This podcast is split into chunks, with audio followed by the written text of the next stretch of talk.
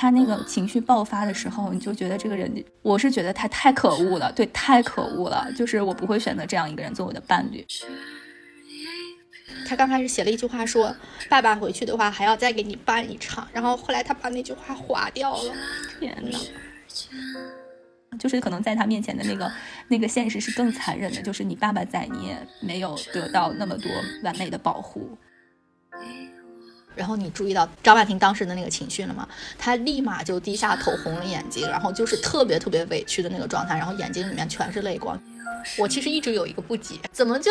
能有那么多人就分分钟就意外怀孕？所以我在想，那这两个人是得有多多不成熟，或者是多不自控？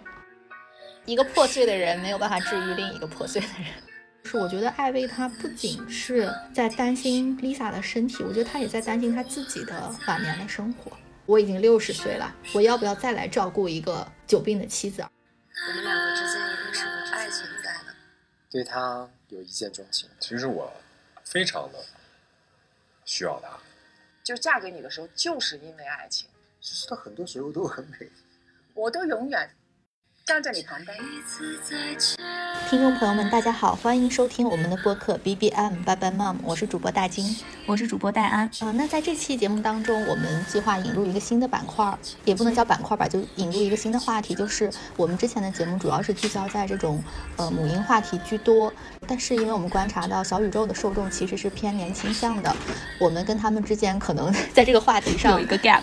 对，有一个 gap，然后所以我们想聊一些更年轻向的话题。所以我们就准备，呃，开始聊一些两性情感类的话题，而且同时我们觉得，呃，一段稳定的这种婚姻关系，其实对于亲子关系是非常非常重要的，是一个很很重要的大前提。所以我们觉得这两个话题也是有相关的。所以在二零二三年的节目当中，我们就预计拓宽我们的节目内容，然后就从这期节目开始。呃，那其实在这期节目当中呢，我们就呃选择了一个当下就是目前比较火的一个综艺节目，也就是《再见爱人》，然后从这个节目入手。手吧，呃，因为我和大金也是全程的追了这个节目，所以我们想以这个节目入手，然后开始聊我们这个关于亲密关系的我们自己的一些。观察和感受吧，然后包括其实我觉得的确就像大金刚才说的，就是我们其实，在聊亲子关系，我们在过去的节目当中聊的时候，也发现我们可能呃不可避免的会谈到夫妻之间的关系啊，包括整个家庭的这种关系。所以呃，我觉得我们今年也是会试图的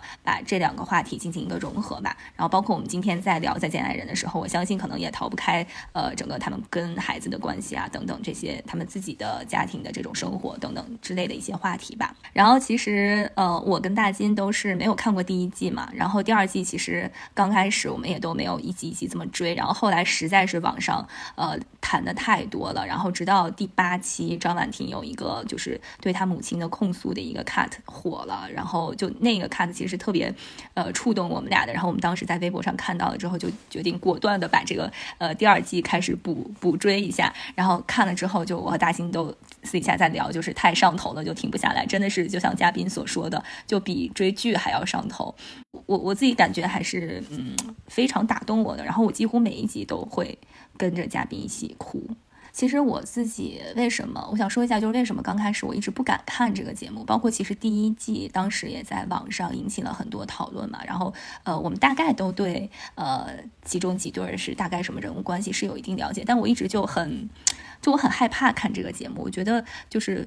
离婚、分手，然后包括婚姻当中的各种，呃，鸡零狗碎、鸡毛蒜皮，到最后就是吵得不可开交。这个在我看来是一个很残忍的事情，就很破碎的事情。大家都要剖开自己的内心，然后剖开他们在婚姻当中那些不堪的事情、不堪的自己。我觉得，嗯，这个面对自己的过程和面对自己这些，嗯，可能不想那么。血淋淋的展示出来的东西，在我看来是一个特别特别残忍的事情，所以我一直不忍心看这个节目。我也觉得，就是说这种节目是不是会特别特别的悲伤啊？怎么怎么样？然后，但是当我真正的现在就是看下来这些节目，我发现，就是至少对于我自己而言，我开始能够，呃，就是比较平和的去看待这些婚姻当中客观存在的问题，包括我们自己，就是一直在看这个节目，然后对比自己，对比自己身边的人，包括自己呃所经历过的一些事情，然后我觉得他。让我可能更有勇气来看待这件事情，然后并且以一个相对平和的心态，一个正常心吧，来面对这些自己生活当中的不完美。呃，或者怎样？我觉得就是嗯，可以，就是因为看到大家都是这样子的嘛，就没有完美的伴侣，然后大家就他们都敢于在节目上就把自己就最最崩溃的时候展现出来。我觉得可能自己生活中的那点事儿也算不了什么，就是会会会反而会给我自己一个疗愈的过程。那我们就先从张婉婷和宋宁峰开始，节目的流量之源，对这个热搜 CP。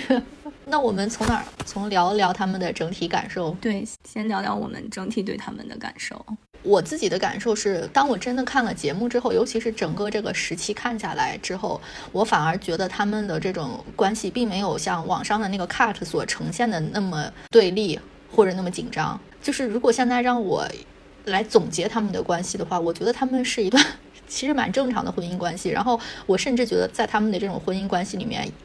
已经形成了一个比较固定的一个一个相处的模式，就是一个愿打一个愿挨。就这个模式。我们暂且不说它怎么样吧，但我觉得是，嗯，并没有走向那种离婚的离婚的那种边缘的，这是我的一个总体的感受，就是对这个两个人的婚姻关系来说，对，就其实我我在看。因为我看这个节目，看到他们俩出场的时候，我脑子里面的预设就是很多那些帖子里面写的嘛，就说张婉婷是一个情绪特别不受控的人，然后说全网都在同情宋宁峰，然后他想说话，然后却总是插不上嘴。但基本上这是我这是前第一期和第二期给大家的一个总体的观感，嗯，但是我看到就我那个时候可能是被那个那些帖子影响吧，我一看到张婉婷出场，我就特别紧张。就我觉得他是不是就是就是自带那种呃就是怒火中烧那种 buff 出场的，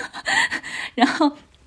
嗯，但其实看到中中间以后，就发现他们俩这个相处模式其实就像你说的是，其实我觉得很多夫妻的日常相处的一个模式，只不过是因为他们其他们的表现比较。嗯，相对就是起伏更大一些，然后情绪的那个反差也更大一些，所以让呃很多网友可能觉得有一些不适。呃，这是我就后来就到目前的一个呃总体的关系。然后就如果说呃要给他们贴一个嗯标签的话，就当然这个标签也也也不能完全的概括他们。我觉得就是一个。呃，务实的现实主义的，呃，但同时又有一点就是呃破碎的这么一个女生，然后遇到了一个文艺的却不那么自信的男生的这么一个关系。哎，我的感受跟你正好相反，呃，不能说相反，也也不能说相反，但我觉得其实我自己认为张婉婷是一个非常理想化的人，就她想要的关系是理想化的，就是他能被文艺青年所吸引，就说明包括你看他对。就是他对家庭的好多付出，以及他的他真正在乎的那些东西，我们可以接着往后聊的时候，我觉得他真正在乎的那些东西是现在很多成年人已经不再在乎的东西了。就他他其实蛮理想化的，嗯，就我的感受，他可能在节目当中提到过一些，比如说没有房子怎么办，或者养孩子怎么办，类似这样的话题。但是我觉得那是出于一种怎么，就比如说他想给孩子一个更好的生活。我觉得可能是出于这样子的一个本能，但是就他这个人而言，我越看我越觉得他就很少女，然后很，呃，他的那种想要的爱情是比较梦幻，然后比较完完美的那种。对，嗯，我们可以接着往下聊的时候，我们可以再再聊一聊。对，我觉得你说的是对的，但呃，就是他那种。对他，他他的那种理想状态，他的确是一个，我觉得可能是一个理想主义者。但是这种理想投射到现实生活中，就是他对每一件事情都会有很很具体的要求。比如说，嗯，落实到就是你对孩子要怎么样，然后我们呃，我对你的事业的要求又是怎么样，然后嗯，包括。就当我的情绪在在不好的时候，我需要你对我怎么样？就是他是会有那种，呃，非常非常具体的每一件小事上，他都会投射他很多的内心的写照。就是他是一个内心戏非常丰富的人，然后他也非常敏感嘛。然后我们一会儿会回顾他他在嗯节目当中的一些表现，我觉得。就是那个宋宁峰好像说过，他好起来的时候就是像一个天使一样，就特别特别好，然后他非常的善良，然后包括他其实对所有的朋友都很好嘛。他在这个节目当中也表现出来，就认识十几天的人，他都对人家掏心挖肺的，就是那种好。但是他真的是爆发起来，他也不顾你们所有人的感受，就我就要把你们所有人都拖下水的那一种啊！我觉得他这个人的戏剧张力真的是太强了。是，那我们就展开聊一聊。就是比如说张婉婷对整个这个节目播出到现在，你觉得令你印象最深刻的一个情节是什么？我其实他们两个，我我想分别说他他们俩各自令我印象深的一个情节。一个是先说婉婷吧，就是当他妈妈来节目的那一集，就是第八期，然后呃，他见到他妈妈的那那时候，他说啊，你你还是来了呀？我，就我当时在想，他是提前知道他妈妈要来嘛？然后不是节目就回顾，呃，他说他妈妈当时节目组邀请他妈的时候，他妈妈有点拿不定主意，然后他妈妈就给他发了一个信息，就写说我我不知道我要不要来，然后也得咱也得赶紧答复人家什么，然后就拿这个事情跟他商量，然后他是就他当时就大爆发。我不知道那个情节有没有出触动到你，但那个时候，我就想到了我自己，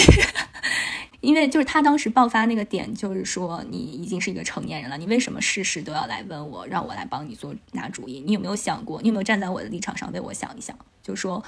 如果其他的妈妈都没有都没有问他们的孩子，呃，然后他们的孩子都得到了这个惊喜，而我。因为我替你做的这个决定，不管我说来也好，不来也好，我都提前知道这个事情，那个惊喜对我来说就没有了。就那个时候，我觉得他真的，就是，其实就是他一直以来，就可能自从他爸爸去世之后，他跟他妈妈之间的这个关系吧。就是很多时候，可能他不愿意去帮他妈妈去承担这个事情，或者他承担了太多超出了他所应该去承担的事情。然后他可能在他妈妈的生活中就扮演了一个他爸爸缺失掉的那个角色，而他生活中缺失掉的那个他父亲的角色，没有人来替代。然后我觉得，其实某种程度上，嗯，他跟宋宁峰在一起时候的很多表现。啊，包括他那些无理取闹的时候，我觉得他都是，他都想象着自己是在向爸爸撒娇，就是一个小女孩在向爸爸撒娇，就是不管怎么样，我都是要确认你爱我。就很多时候，他其实后来他自己也承认嘛，就是说，呃，就我我就是作，我就是作成这样，看你还离不离开我。然后如果这样你都不离开我，我才相信你是爱我的。就是他这种情，那种那种感情吧，所以他那一瞬间，他跟他妈妈在电话里面的爆发，我就是觉得他特别特别的可怜。可能在很多人看来，就是他有点就是小题大做了，然后或者他用那种态度跟他妈妈爆发。我在想，也许那是他们之间就是交流的一个常态。然后他也说，就就不管我现在怎么说，你就我还是会管你，我还会爱你，但是我就是要把我这个我我这个情绪说出来，就我也觉得很委屈。所以我觉得他当时就。太可怜了，那个时候。嗯，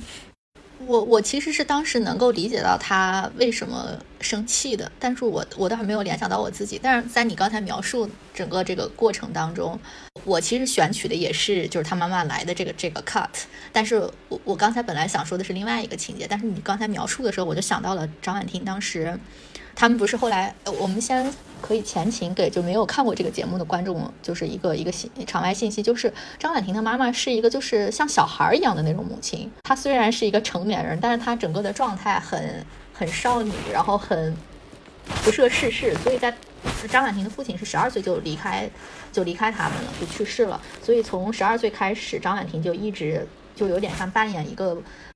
丈夫的角色来照顾她妈妈吧，就承担了那一部分责任，所以她她跟她妈妈的关系是一个这样子的，就是一个女儿来照顾妈妈的这么一个身份。但是因为后来张婉婷有了自己的孩子，然后她觉得就压力非常大，她就好像没有没有太多的精力再来照顾她的妈妈，所以她才会有后面就刚才大人说的那些爆发。然后后来她妈妈也来到这个节目组之后，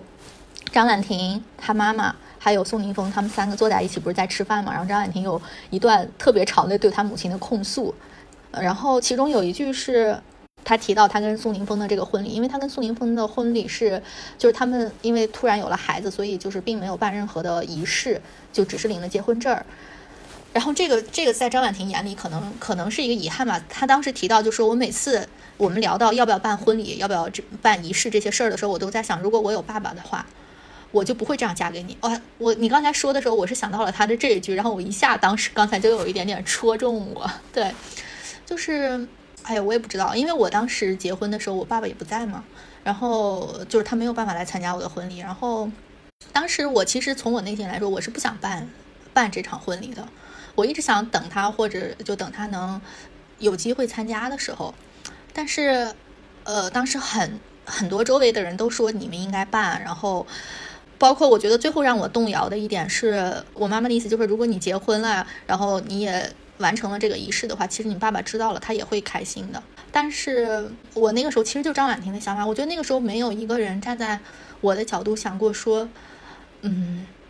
我的婚礼是没有我爸爸参加的，这个事情对我来说，呃，会不会是遗憾？嗯，对，所以，所以他刚才你刚才聊那个时候，哎，我一下就想到这个，确实是，嗯，我们其实后面会聊到嘛，说我们到底能不能共情张婉婷这个人，我觉得是完全可以的。对他，我觉得他有太多值得共情的点了。对，我们可以慢慢的聊这个人，我觉得他是一个很让人心疼的人。就你刚才说这个的时候，你知道吗？就我想到我我结婚的前一夜，因为，呃，因为我就是出嫁的，就是相当于。接接亲的时候，我那个房子不是我们平时住的那个房子，是在另外一个家。然后因为那边比较好布置嘛。然后呢，我结婚的，啊，这件事情我都没有跟别人说过，包括我老公也不知道。我结婚前一天晚上，然后嗯，就其他事情都准备好了之后，然后我爸我妈跟我说说，他们想回旧房子去住，然后说他们第二天早上赶过来。让你一个人住在新家吗？对。为什么？就是我忘记了具体，他们好像说还有一些什么东西要放回去，还是怎么着？反正就是一个很很实际的一个理由。嗯，然后就我当时也没有说什么，但是啊，哎呀，那肯定很难过呀。嗯，我当时其实也没有就是特别多情绪，但是我会想到说，哎喂，这是我可能在这个家里就是独独自跟你们在一起的最后一个晚上啊。但他们就其实他们他们就是那种很很现实的人，就是很实际的人，他们也不会想到，就说这些事情，可能这些这些对他们来说也不意味着什么，嗯，所以就哎，我不知道，反正 哎，我觉得你当时应该留下他们的，结合你跟就前面说的，你跟你父母的关系，可能有点像翟婉婷跟她妈妈的关系，就你可能承担了很多这种这种责任，就我在猜想，是不是在你父母的眼里，他们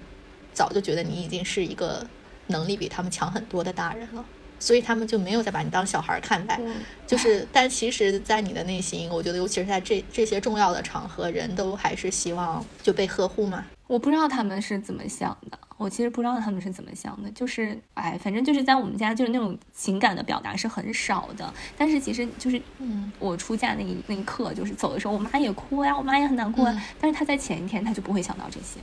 就是他真的就是，所以我就是为什么说我当时就就张婉婷看到那一条信息的时候，我跟他就立马共情了，因为就是我我的妈妈跟他的妈妈一样，就是那种很嗯很简单，想事情很很单线条的那种单线条，然后他不会把事情没有发散，然后他也不具备那种处理复杂问题的能力。我妈妈也是经常她跟我联系，她只要是啊问我哎你现在有没有时间，或者我知道她一定是有事情要跟我商量，而且她拿来商量的很多事情，在我看来就是其实挺挺简单的嘛，不需要很复杂的那种处理或者什么的。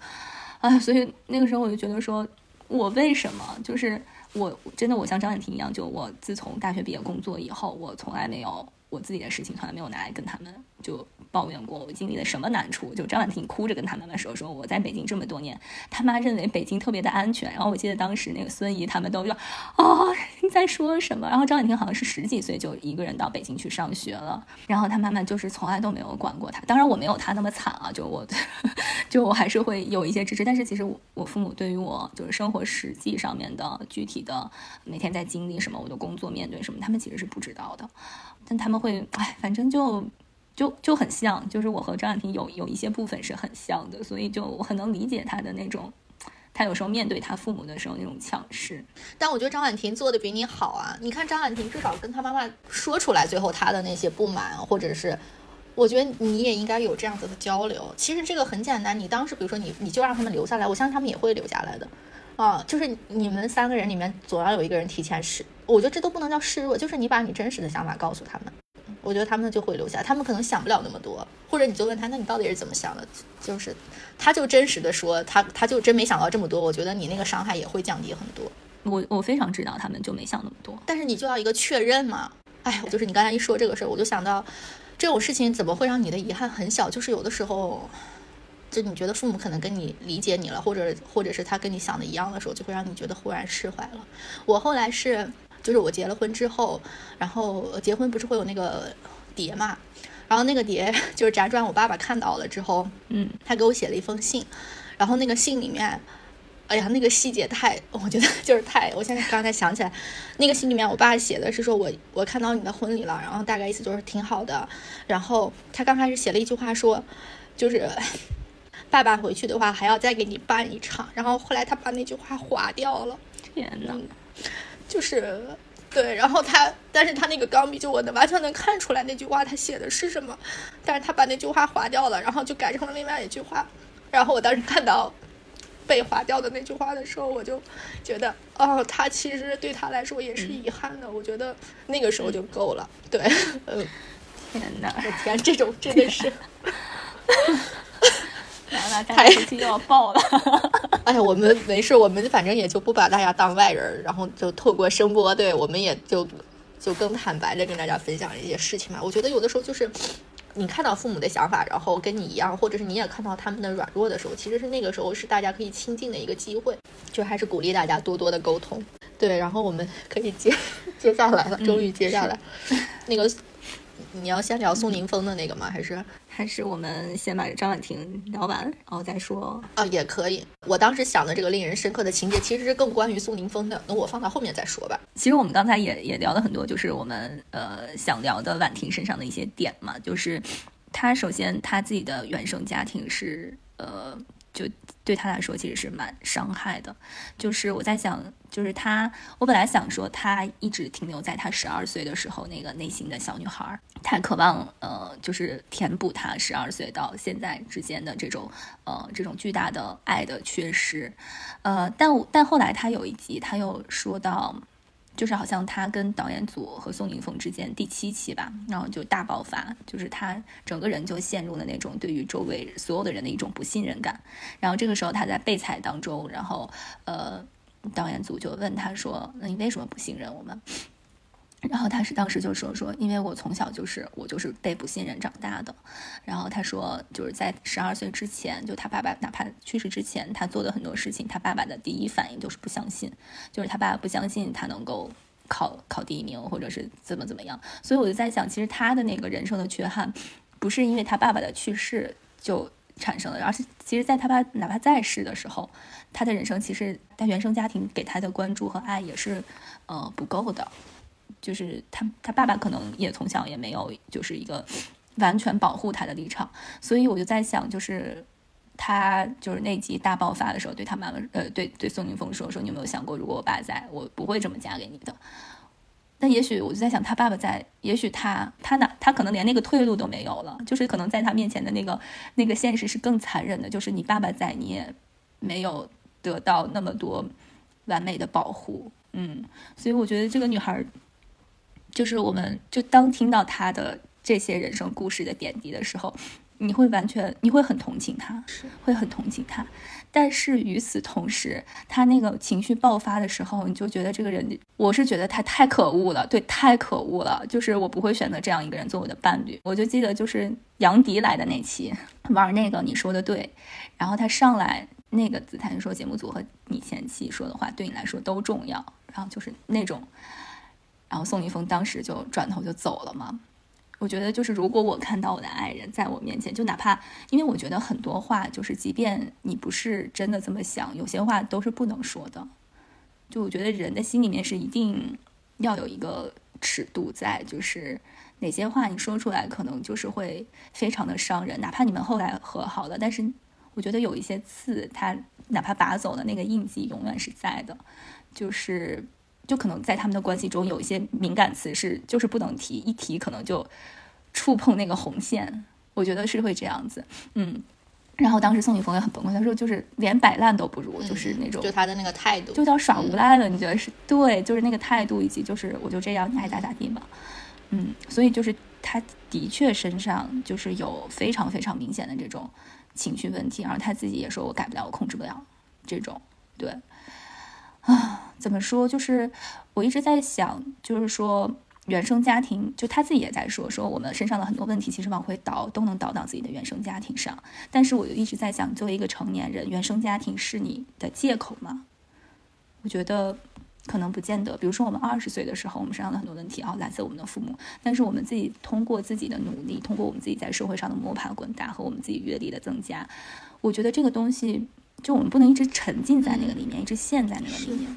嗯，我觉得婉婷有的时候就是她面对很多事情，比如说导演组说你们是你是不是不信任我们？你为什么不信任？她说因为我从小就是不不被信任这样长大的。我觉得她会就是她本能的会把自己拉入自己原来的那个生长的那个环境，给自己找一个理由。但她呃似乎他可能有所有有意识，但是我觉得还没有足够的改变，或者没有足够的拿出足够的努力来，呃，挣脱这些东西给他的影响。这个可能一会儿我们聊到苏诗丁的时候也会在。我觉得他跟苏诗丁所表现出来的这种对原生家庭的反应是很不一样的，嗯。因为其实我我跟大金聊的时候，就我们这么多期节目做下来，就我们自己每个人都带着原生家庭给我们的伤害，也不能叫伤害。我觉得有爱，然后也有一些伤痛，就是我们走到了今天，成为了今天的自己。但是我觉得，就是作为我们今天三十多岁，我们将来四十多岁，我们不能永远拿这个东西，就说我就我今天这样，就是因为我这个家庭，我也不想变了，因为我这个家庭给我的烙印，我永远变不了了。我觉得这个不是我们面对人生今后问题的一个理由。你像艾薇和 Lisa，他们六十多岁了，他们这样的问题，他们也没说是因为我的原生家庭，就是你你会有各种各样的因素来造成你这个东西，你必须要去勇敢的往前走，而不是一一直的沉湎在过去。我觉得这个是我看婉婷的很多表现的一个很大的感触。嗯，我觉得确实是，就这么多期节目下来以后，张婉婷现在就是跟情绪这个词感觉就就挂钩了，就是张婉婷可能就等于情绪不稳定。大概是这么一个网友的印象，但其实我这十期节目看下来之后，我静静的想的时候，嗯，我觉得张婉婷在不发脾气的时候，她其实是非常正常，甚至是可爱的。所以我在想，我们有的时候看人不能只看他发脾气的那个时候，你也要看他不发脾气的时候。然后我觉得他在不发脾气的时候能是一个这么可爱的人，其实说明他就是一个很好的人，甚至。我们其实都可以知道嘛，就是一个人发脾气的那个瞬间，在你的生活当中肯定是占的是小比例的时候，所以我觉得她绝大多数的时候是一个很正常、非常有魅力的女生。只有在她发脾气的时候，然后她是一个失控的人，是一个破碎的人。所以，我我的就是我真的是看了，尤其是第十期之后吧，我觉得她第十期太圈粉了。然后就是我有一种感觉是，就是现在原生家庭这个词就。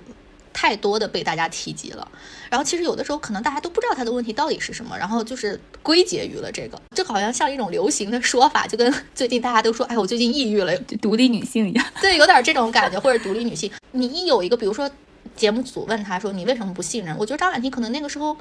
我猜猜他会不会有一种可能是他根本就不知道他为什么，然后他可能在那个当下想想一个答案，然后他就觉得哎，原生家庭这个其实确实也是说得通的，然后可能确实也是这么来的。但是我觉得在他整个成长的这个过程当中，他有试着去治愈他自己，不然他不会在正常的时候变成一个那么好的人嘛。嗯，你如果是完全是一个就就是被那个困住的话，我觉得他应该是一个就比较糟糕的人啦。嗯。然后，但我我我明显觉得她是一个，呃，大多数时候是一个很好的女孩。然后，只有在她失控的时候，她会爆发那些她内心就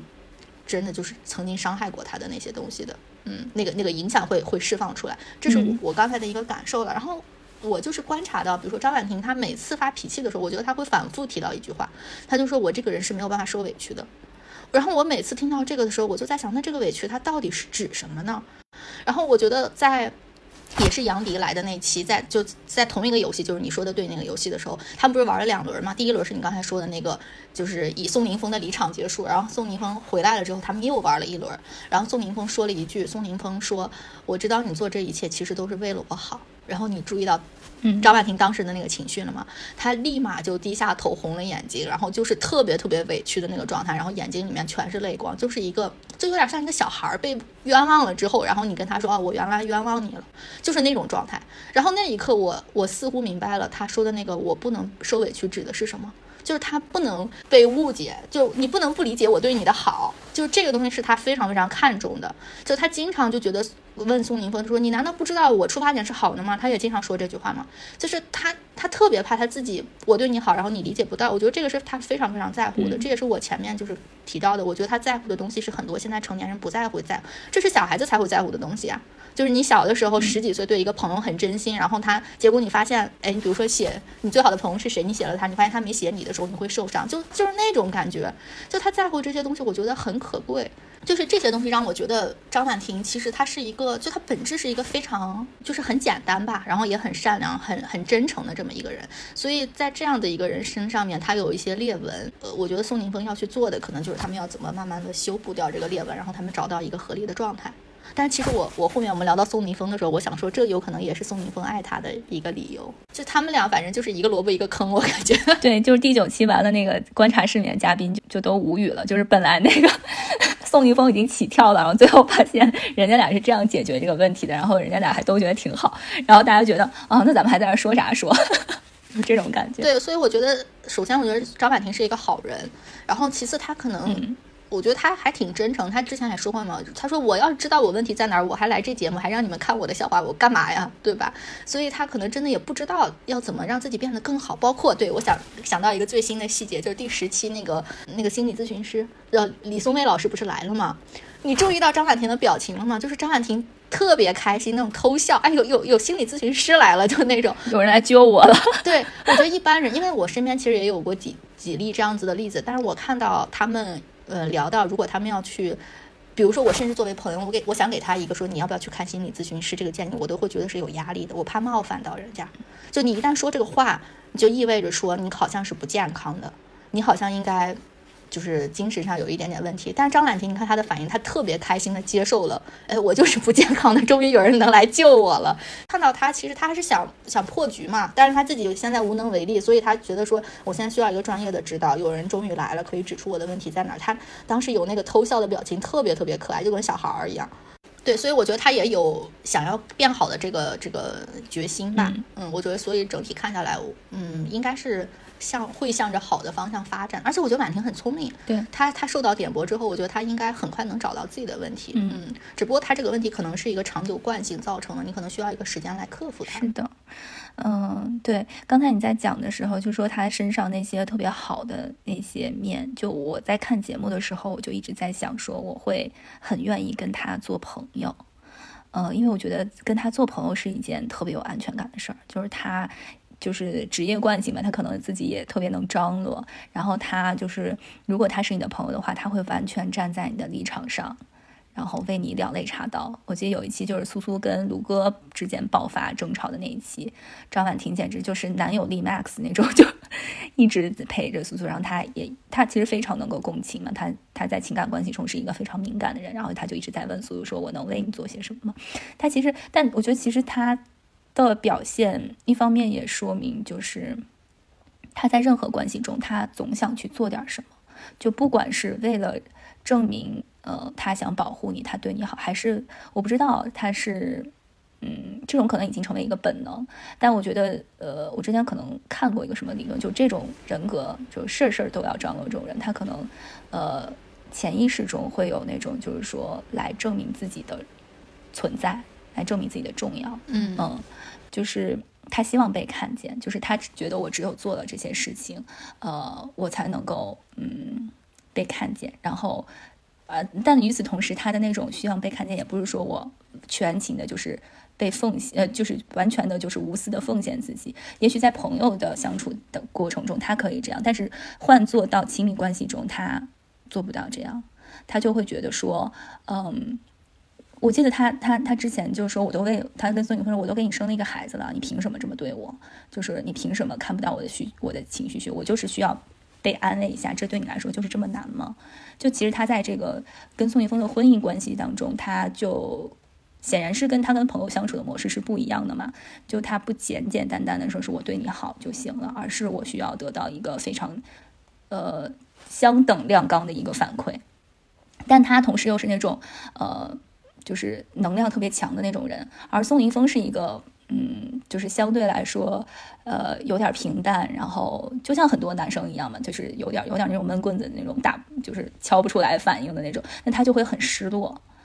嗯，他在这个时候的表现就会觉得很，他他他就立马崩溃了嘛，说我我我这样掏心挖肺的对你，你为什么对我的就是毫无反应？就你是不是不爱我？你会觉得，然后就开始他的那一串，就是有一些情感和逻辑都不能完满的这种这种表达。嗯，对，所以就是我会在我我就会在想，就是如果对我来说，我会非常想要这样的一个朋友，但是如果这样的一个伴侣出现在我的生活中，我会觉得有点儿。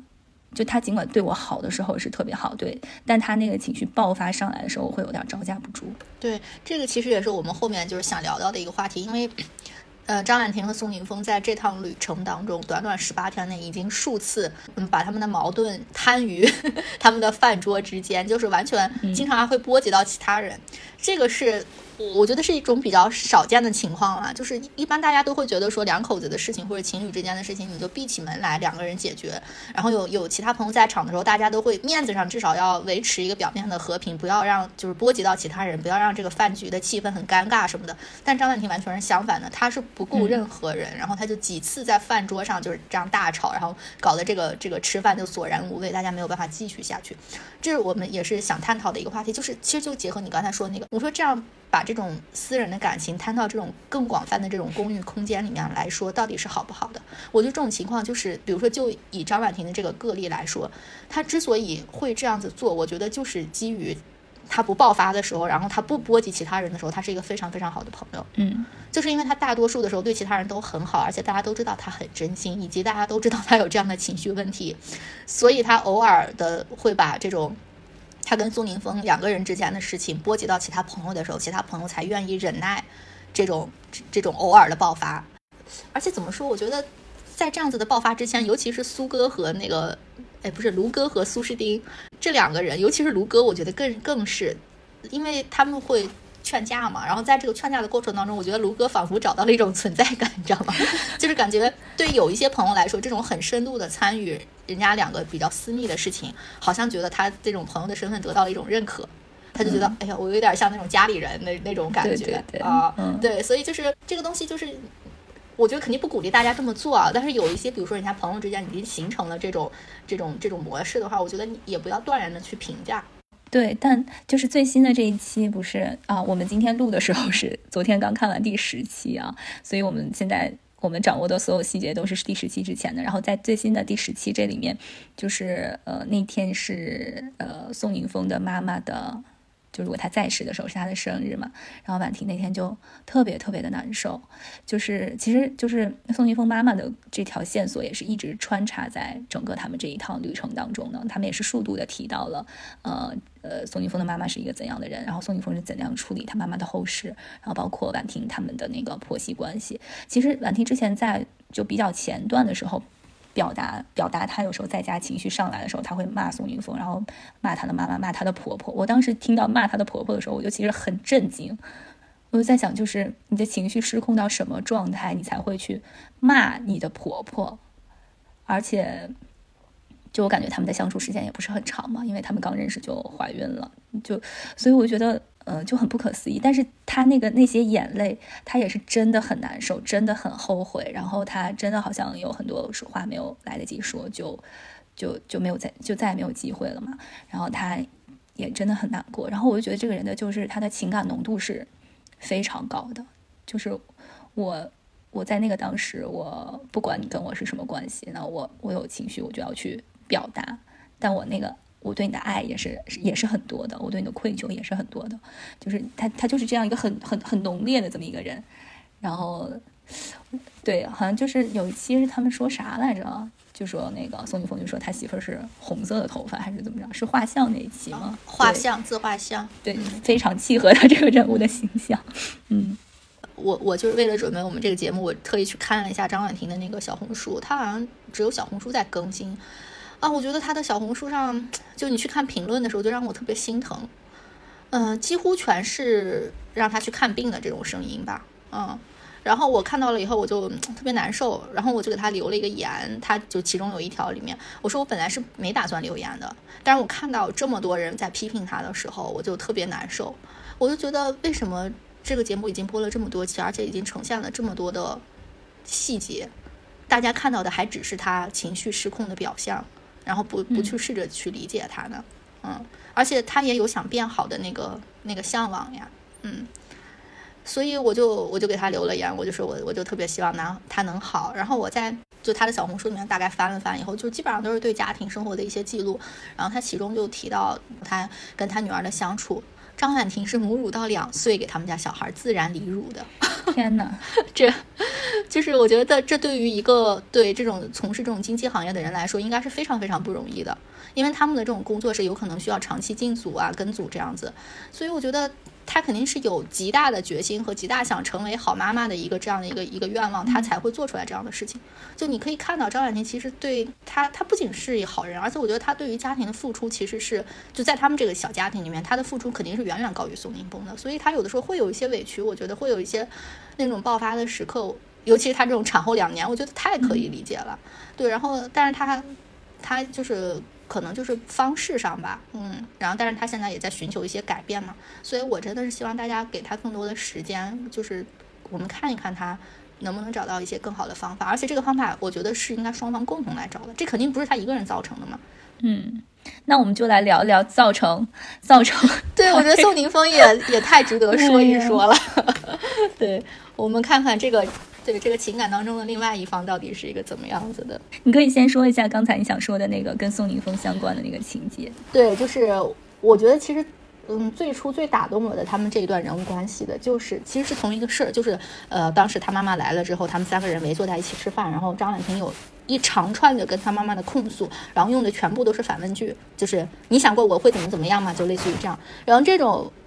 强关联的是就一串一串的反问句，当时给人的给观众的感受吧，我觉得是有点咄咄逼人的。然后再加上张婉婷那个那个形象，就是就感觉嘶声力竭的那种，他妈就特弱势，就那那个感觉。但是这个时候镜头打在宋宁峰的脸上的时候，我觉得我在他眼里看到的就是心疼。然后我看到他眼睛里面那个心疼的时候，我其实就觉得，就是我好像找到了宋宁峰到底喜欢，因为我一直在想宋宁峰到底喜欢张婉婷什么。然后我觉得那一刻，我好像似乎知道了一点什么。就我觉得宋宁峰其实还是挺懂张婉婷的，他懂张婉婷到底承受了什么，所以他才能看到那个心疼嘛。然后我觉得也是在那一刻，我就会觉得他们根本不会分开，他们至少在这个节目里面，就是并不是不是为了结婚呃为了离婚而来的，他们是想为了为了继续有这个婚姻找到自己的问题，对，找到一个方法而来的。嗯，这是我印象比较深的，就是那个心疼的那个瞬间。其实宋宁峰整个在节目中就是。数度无数次的表现出了对于张婉婷的这种心疼，然后嗯，是。比较触动我的一个瞬间是他们在那个沙漠里边吧，火星营地，好像前一晚他们之间也是有一点小的不愉快，还是怎么样，但没有大的爆发。然后第二天早上起来，宋一峰就跑去那个塔，然后。在那儿就拍了很多照片。他说：“我本来觉得他是文艺青年大爆发嘛，就是他想去看一下那个塔。然后他上去就说：我想给婉婷拍拍一点照片，因为昨天他说他很喜欢这个塔。然后我当时觉得他真的是，他心里面都装满了婉婷。然后他在那个塔上就离得老远，然后就就就冲婉婷喊说：啊，这个东西它不是木头的，然后它是什么铁的还是钢的？然后他说我也不是木头。然后哦对，然后。” 婉婷当时其实 这就太文青了，对她太文青了。然后，呃，其实你看她张婉婷很吃这一套，对她超吃这一套。张婉婷当时一下就原谅他了，对，然后说你是个榆木脑袋什么的，然后就开始用对。其实婉婷反而就当她面对这种就是非常真诚的告白的时候，她就有点接不住，然后她就用那种就是呃插科打诨啊什么的时候就给他混过去。但其实宋宁峰就是文艺青年上身的时候，他有很多这种深情的时刻。呃，有很多对，刚才这个木头这个是是一个瞬间，其实就是能看出来他们两个整个在这个旅途当中，就是处处表现的都是。呃，很爱对方。尽管宋宁峰有时候对婉婷的一些表达，比如说他们在拍那个雕塑的照片的时候，他可能对婉婷的有一些表达。婉婉婷的表达就其实其实挺挺委婉的，他是希望那种对方能够觉察到像他一样敏感。但可能就是对于很多男生来说，就像宋宁峰一样，就是 get 不到。但是他的确还是很在意婉婷的感受，然后他也很很爱婉婷嘛。就是他们俩整个的相处下来，那个肢体语言，那个就是。就一直在诠释，他们都是在在意着对方。然后宋一峰永远吃饭是是给他夹菜，然后问他冷不冷，就很很很细致的一个男生。呃，包括就是他们流露出来的一些家庭生活的画面，呃，我觉得也许他可能，嗯，就怎么说呢？就是男生在家庭当中在照顾孩子这件事上，他他可能绝大多数啊，天然就是不如女生，就在这个母性。但我觉得。就是至少他们流露出来的那些场景，他已经做的不错了。我觉得在同等的新手爸爸之间进行对比，而且他们出来的时候，什么时候都会想着孩子，说这个我给孩子买一个吧，那个我给他拍一个吧，这个地方我们以后要带孩子再来一次。对，就是他其实是很在意这个家庭的，特别是嗯，当他四十岁，年近四十，呃，在第二次婚姻当中有了这个孩子来说，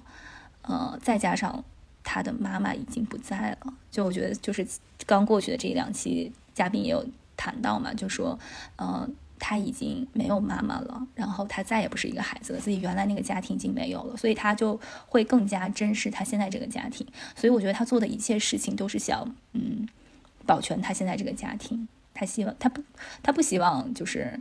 他他的这个现在这个家庭再次的破碎，因为他已经有过一次失败的婚姻，然后他也失去了自己的妈妈。我觉得他他他对一个家的渴望也是很强很强的，嗯。嗯，我觉得他们俩对家都有很强的渴望。对，张婉婷也是嘛。对，是的。对，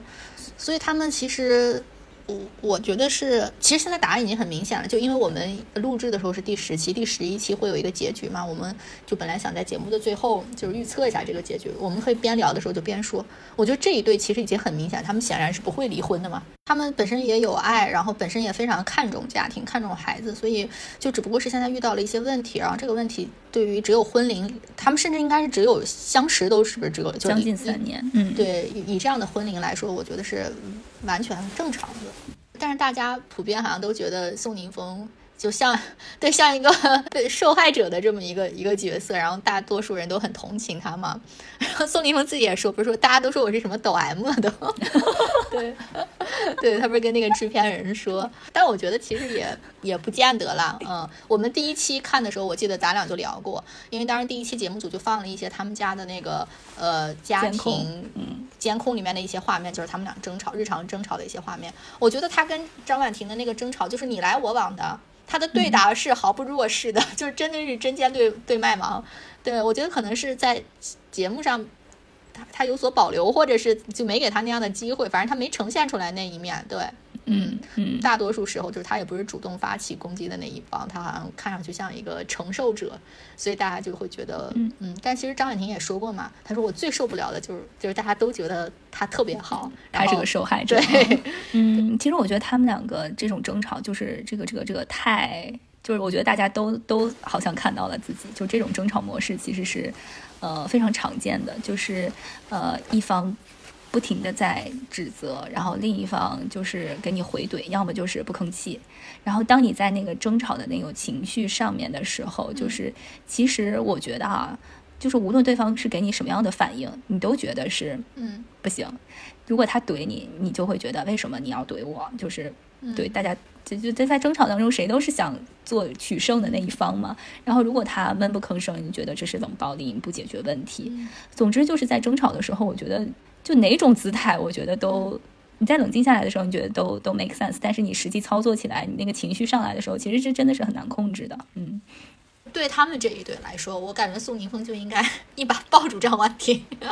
这可能就是一个很好的解决方式。包括他后来应该是第九期还是第十期，他不是找到了一个新的方法？他说就是当张婉婷发脾气的时候，我就陪着你，我就只是陪着他，让他知道我不会走，让他很有这个安全感。他慢慢他那个劲儿下来，他也会意识到他自己的问题。对，是这样。然后其实宋宁峰就是之所以还圈粉的原因，就是他真的是一个非常非常善良的人，就是很好的人。一个是他在处理他妈妈的那个后事的时候，就是他这个事情他不责怪任何人。我觉得这个真的是太难了。就一个是那个公交司机，一个是那个肇事的那个外卖小哥嘛，他都没有要求人家进行任何的赔偿。然后另外他在这个节目中表现出来数次那种强烈的共情和对别人的照顾，我觉得就是就是苏苏讲完自己的故事以后，就是他先情绪崩溃了。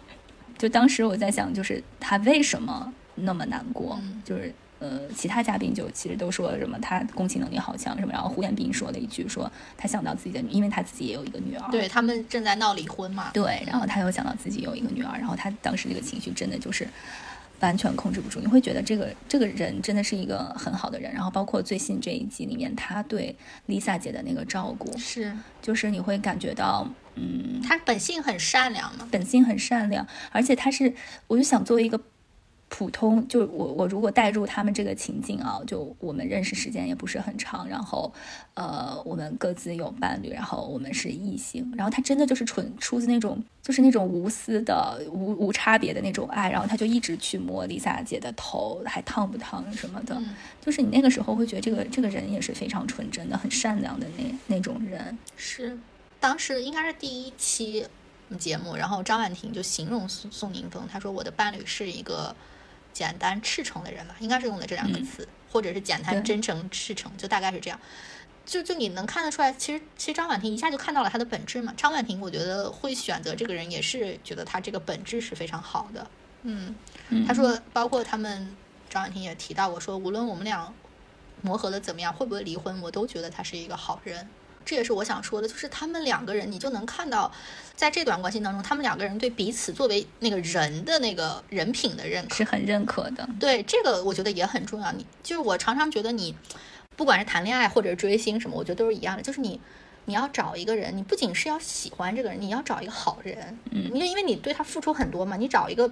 渣男的话或者不好的人的话，你不是在浪费自己的时间和精力吗？你跟一个好人相爱的话，我觉得最终你们的结果。就不会弄得特别特别糟糕吧？哪怕是分手也不会。嗯，我想起来那个他前妻在他们呃分开之后，然后发了一条微博嘛，然后最后就写的是呃我永远尊重宋先生。然后我当时其实不太能够理解这句话背后意味着什么。我觉得尊重是一个就是说近不近说远不远的这样一个词，我没有办法理解它背后。代表的那个含义是什么？但是我看完这个节目，我会我会理解说这个尊重意味着什么。然后包括就是他们之后，就是他母亲离世，然后他前妻也回来探望。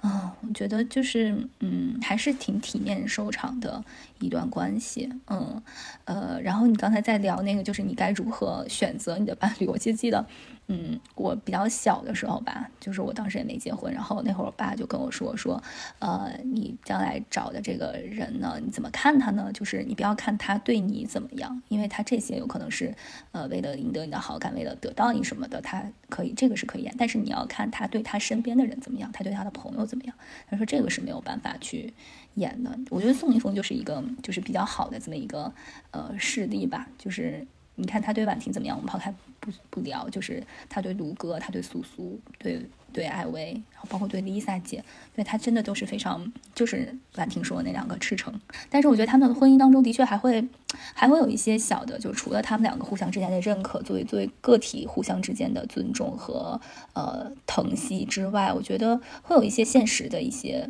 问题在哪里。比如说，就是婉婷可能他们两个的是呃工作性质的原因吧。呃，然后婉婷可能对他的对宋宁峰的工作会有一些更高的期待，可以这么说吗？然后当当他们的工作性质然后带入到家庭生活的时候，好像就会时不时的引发宋宁峰的一些不快。不知道你你有没有这种感觉？我有，但是我的理解是，因为他们俩都是这个就同一个圈子的人嘛，嗯，然后其实这个圈子红了的很多人可能是名不副实的，甚至他可能是人品很差的。这种我我们从很多塌房的事件里面，我们就能看出来。我相信张婉婷她在圈子内部，她肯定更了解这个圈子的生态是什么样子的。所以她有时候可能，我猜测她的心理可能是，她觉得，哎，这个人这样就是这么差的人，他都能红，他就觉得宋宁峰值得。他觉得宋宁峰这么好的一个人，这么就我老公这么好，就大家应该喜欢他呀，他怎么就红不了？我觉得他也有可能有这种心态在里面，就他可能。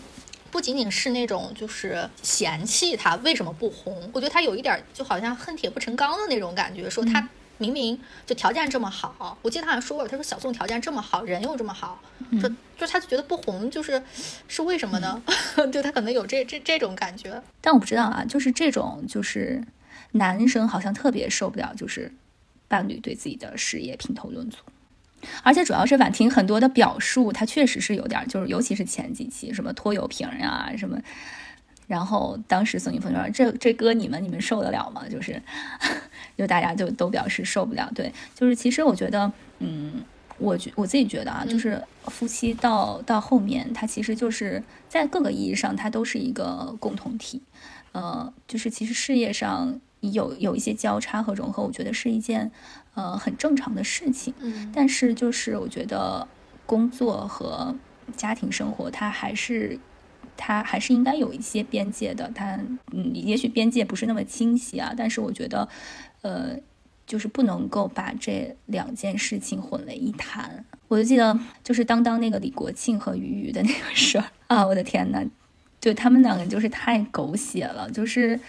我觉得这个就是完全是一个反例吧，就是他们本来就是一起把事业做得非常非常的好，然后到最后因为呃公司的呃陷入了这种利益的纠纠缠，然后最后又把私生活全部都牵出来。我不知道，就是我觉得对于他们这种年过半百、有非常丰富人生阅历的这种人。然后是什么样的利益，然后让他们把这么不堪的事情，然后互相往对方身上撒这么多这么多狗血。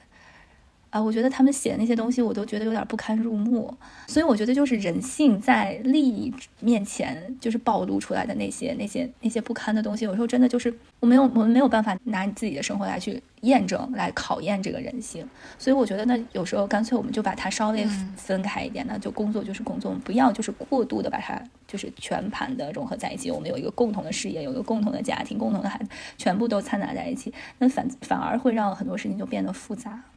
然后，其实我我还有另外一个感觉，我也嗯不知道对不对啊？我觉得宋宁峰作为比张婉婷大十岁的这么一个人，对他在我不能说他进入第二段婚姻是草率的，而是他让张婉婷这么快有了这个孩子，我觉得他是有很大责任的这一方。所以就是婉婷有很多的不满或者很多的委屈，我觉得这个也是可以理解的吧？就我可以理解宋宁峰他可能比如说。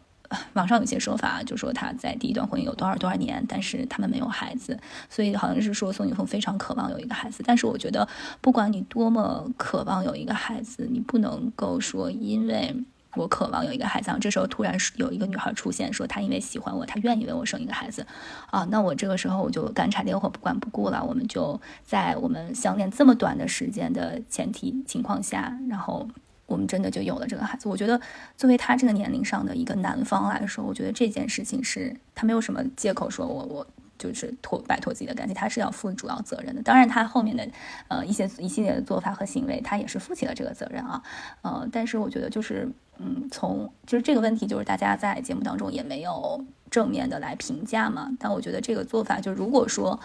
现实生活中有这样的人的话，我觉得你们一定要慎重的考虑这个事情。我觉得带一个小生命到这个世界上是非常非常慎重的事情。我觉得用孩子来倒逼婚姻这件事情本来就是一件就是一个错误。说到这个话题，我其实一直有一个不解，我就在想，为什么会有那么多意外怀孕的人？因为以我自己的那个备孕经历来说，觉得挺难的，是吧？对啊，我觉得就是你，我们真的是打算要一个孩子，然后就是开始准备这件事情，我觉得都是需要一段时间的。怎么就 能有那么多人就分分钟就意外怀孕了？所以我在想，那这两个人是得有多多不成熟，或者是多不自控？那这显然都是一些你应该考虑的事情啊。就是我说这两个就是特质来说，不成熟和不自控，其实都是挺挺重要的一些。不能叫缺点吧，但我觉得是可以需还需要成长的部分。那你跟这样一个人要步入婚姻，难道靠谱吗？对，就我这是我一直长久以来不能理解的一个问题。对，然后我觉得就他们这两个人来说的话，就是我觉得他们还算是比较幸运，因为他们两个人都比较爱对方，然后人品也都比较好，所以他们嗯有了孩子之后步入了婚姻，然后也看到他们对孩子很尽心，也为了这个婚姻在想努力变得更好嘛。但是肯定会有一些磨合不好的人，对呀，那他们就这样草率的离婚，然后这样对孩子对自己其实都是一个就很不负责任的事情嘛。是的，这也是我的感觉。嗯，所以我觉得他们的这个故事怎么讲？我觉得就可能任何一段感情都是独一无二的，就是一个一个故事脚本。就是这是我的一个感受。我还有另外一个感受，我是觉得孩子就是他们进入婚姻的一个一个契机。对，就就我一直有一个感。就是感觉是，就是你这人这一生当中，你可能会遇到很多你合适的人，但是你具体是跟谁能走入这个婚姻关系，其实就是靠的就是我们俗话说的缘分嘛。然后我觉得具体到他们这个故事里面，孩子其实就是这个缘分。如果没有孩子的话，我觉得他们也不一定会走到婚姻，谈一段可能就崩了。对，对，就是他们的这个，所以就是他们这个故事就是。这就独属于他们俩的故事，嗯，也不具有什么参考性啥的，对，就只是说，就他们这个故事来看的话，这个东西就感觉挺戏剧的，对。但这不倡导啊，我们并不倡导这样的。对我们不倡导，对，就是说，我觉得有一些婚姻，就是他明明两个人已经走不下去了，然后但是为了孩子，然后又硬要在一起，这个当然就就很复杂。真的就像大金说的，就每一段关系有每一段关系的这个有他们自己的脚本吧，然后会有其他复杂的因素在里面有所有所就是发挥不同的作用。我觉得，嗯，但他们俩的这个故事，因为他们俩现在还爱彼此嘛。所以就你能看到那个努力，我觉得是就是比较正向，是值得的。对，嗯，如果不爱了，为了孩子牵强的这样维系婚姻，也是没有必要的。是的，所以我觉得他们两个总体来说还是比较幸运的，就是一个月，然后有了孩子，然后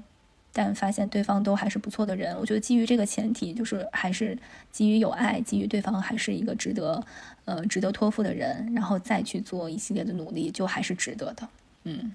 那这两个人，我们基本上就就先聊这么多吧。后面有什么对后面有什么穿插事件再补充。然后我们聊第二对，就是那个苏诗丁和卢哥。呃，你你怎么看这一对呢？这一对就是就我跟大金在看的时候也是在交流，就觉得有点看不懂，就不知道他们在说啥 说啥。对，然后并且他们两个矛盾的点到底是啥？就是呃，怎么说呢？我整个看下来就感觉嗯。我一直在想，就是他们俩的婚姻和谈恋爱有什么区别？就是他们就是他们两个明显是就是恋爱的时候特别特别的美好，然后觉得特别能玩在一起。但是当走入婚姻，你发现他们两个的婚姻是没有现实基础的，而且就是嗯，他们两个好像总处在，就他们没有形成一种合作的关系。呃，而是就像嘉宾们说，他们是那种叫什么竞争型的爱情，就是你你是也好，我要比你更好。然后如果我不能比你更好，我就觉得我占了下风，我就会自卑，然后或者我就会觉得不安全。但苏诗丁，我觉得整个展现出来的他的人格还是自洽的，就是他还是蛮酷的那种性格，他想的和他表现出来的基本上是一致的吧。嗯，但他又有点那种讨好型的人格，所以我觉得是一个讨好型的酷姐。嗯，然后再配上一个敏感自尊型的大男孩的这么一个组合，不知道你是怎么看？我的感觉就是他们这一共一共有三对叫什么嘉宾吧，他们这一对是给我感觉年龄感最弱的。就是你比如说你想到张婉婷和宋宁峰，你会想到他们有一个孩子，就是他们是一对父母了。然后另外一对就更别说了，就是 Lisa 和艾薇，他们是一对六十岁的这样一个老年的这种关系。就这一对，就你感觉像。就像你说，有点像恋爱，像二十多岁那个感觉。对，但是我后来回看第一期节目的时候，他们两个今年共同三十五岁，这个让我觉得特别就是不贴合，就感觉这一对就是特别飘。一点也不接地气，嗯，就是是非常小众的那种那种情侣的情侣的模式关系吧。艺术家，对，尤其是卢哥，我觉得他十五岁顶多了，就是他竟然已经三十五岁了，卢哥也。哎呀，我们一会儿可以详细聊一下卢哥这个人，虽然我也不是很能够看懂他，但是嗯，就这个节目是我唯一，就可能也是因为我们看的时候就打算聊一期嘛，所以我看的时候还是蛮投入的，就我反复带入每一个人，所以我最终多多少少都在都能在他们身上。多多少少有一点共情吧，就我居然跟独哥也能有一点共情，一会儿我们可以再聊。好，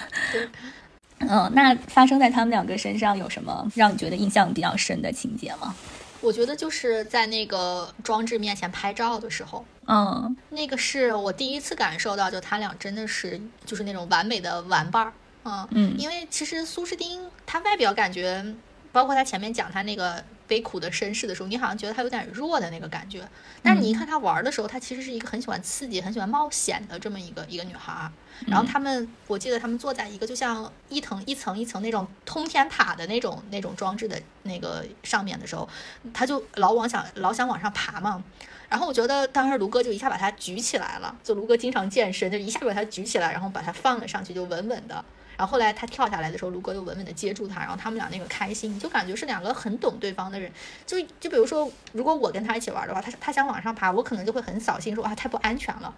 然后但是卢哥的做法是，我要帮你，我把你拖上去。就他俩特能玩得到一起，然后那个开心也非常的真实，以及我觉得他们呈现出来那个那个照片的感觉，是可以看到他们其实对一些东西的理解是挺相似的，就气质上。对，他们在玩的那个瞬间，其实是很投入在那个里面的，就就哪怕在我看来，就那么多人拍他们，然后他们这样就可能有点尬，但是他们两个真的就是很沉浸在就整个这趟旅途当中，就整个这个旅途的设置其实就特别适合他们两个人。我看的时候其实是。我我其实之前有跟你说过，就是一个很小的一个细节。有一天，就是那个谁，婉婷在给大家放苏诗丁一些现场表演的一些视频嘛，然后放到他当时参加歌手那个踢馆赛的时候，然后。大家在在在听他唱歌，说啊你唱的真好，然后，呃，苏苏就一个人在旁边偷偷的哭，呃，后来卢哥好像就把他叫出去，然后他们两个又喝了一杯咖啡，他们两个好像就特别爱单独去喝一杯咖啡，动不动就说来喝一杯咖啡吧，对，然后那个后来被采的时候，苏苏就说说，因为当时参加那个比赛的时候，就是卢哥是全程陪着他的。然后包括他在舞台上的一些肢体的展现，因为卢哥是搞这个的嘛，然后就还给他一些建议什么的。然后我当时就就我不知道为什么，我就我心里面也很难受。还有一次就是他们两个在有一个环节设置是他们两个扮演对方的样子，然后他们两个演的时候，我觉得刚开始有点尬啊，然后要不要下楼走一圈什么的。然后后来当演到就说我骑自行车带你，然后你看那个叶子落下来了，就他们两个完全能够。进行对话，然后代表这件事情真实的发生过，以及在他们心中都留下了当时那个非常美好的烙印。我当时其实觉得挺美好的，然后就嘉宾室里面孙怡就哭的不行了。就我们也知道，就背景就是孙怡自己也刚刚经历了一一段婚姻的结束嘛，然后他他后来就是说还挺打动我的，他说就是那个时候是我们最相爱的样子，那个记忆永远停在那里。可是。对比我们现在，他现在就是没有了，就是还是很令人唏嘘的。就是就是我曾经最爱的人，现在还在我面前，我们两个有过最美好的回忆，然后那个是我生命中就是最绚烂的一部分吧。但他现在凋零了，我觉得这个还是挺令人感觉到遗憾和唏嘘的。所以就是我觉得看他们两个整个这一段旅途，就都能感到这种对比和差异。就我想，也许就是卢哥的那种，就有一集的大崩溃，可能也是因为这种，就是你你在我记忆里面是那样的一个自画像的时候，对对，自画像的那一集，就是我我心里的你是那样绚烂的一个人，就包括像你刚才所说的，就苏苏他在旅行时候绽放出来的那种能量和那种开心，就卢哥爱的是那样的一个他，但他没有想到，其实他的爱人。最底层的那个心理其实是悲的，是，对，是一个悲观的人，是一个就是能量没有那么高的人，所以他那个落差其实是很崩溃的。他就在他就会在想自己这些年就是到底爱的是一个谁，就是这样子，嗯，还挺令人感慨的，嗯，哎，那我们逐逐个聊一下吧，看看怎么共情他们。先从苏诗丁聊起吧。苏诗丁就是我。我他他也是在中段，然后讲了他自己原生家庭的那个故事嘛。其实他在之前，他跟婉婷挺不一样的一点，就是婉婷，我觉得多多少少会流露出来，在他其他的表达中会流露出来一点，他自己家庭里面是怎么的。但苏诗丁，我感觉在那个之前完全没有流露，就说我的我的父母是怎么样，他就完全没有说。然后只是有一次在他自己讲那个故事之前的一集，然后有一次他鲁哥在，鲁哥就说。你就是这样一个人，就是这样一个，就是什么自我啊，还是嗯不顾别人的一个人吧？好像是他在说他自己什么呃抑郁症的时候，苏瑞丁没有来关心他，没有来照顾他之类的。然后说你就是这样一个人。然后卢哥当时点了一句说，因为你就是这样被教育的，你的父母就是这样教育你的。我当时觉得这句话好冒犯呀！就当然这句话的确就是非常冒犯，但是当时苏苏没有没有进行任何的解释，就他可能就不想提。然后直到他自己讲了这样的一个故事，所以他当时。那个那个故事给我的震撼，其实远远超过婉婷那个故事给我的震撼。因为婉婷那个故事其实就你挺好理解她的那个环境的，但是我觉得苏苏的那个环境，就你真的很难代入她。我就觉得，就是你写一个电视剧，你都不一定能写出来，就她这么可怜的一个小女孩。哦，而且关键是她她的父母后来就是还居然又在一起了，然后并且告诉她说我们是因为你在一起的。我的天呐，我觉得她从小就是经历的那个环境，在我看来就是。我很难很难想象，所以他他所有的身上的那种，有的时候突然就陷入了沉寂，包括他，你就在看他，呃，就是卢哥抱怨他自己抑郁症的时候，苏瑞丁没有来安慰他嘛，就是你能感受到他自己也是一个能量比较低的人，就他不知道，他不是说我不想去安慰你，我不想去照顾你，而是他不知道他自己也没有那么多就是强大的能量去包裹你的那个情绪。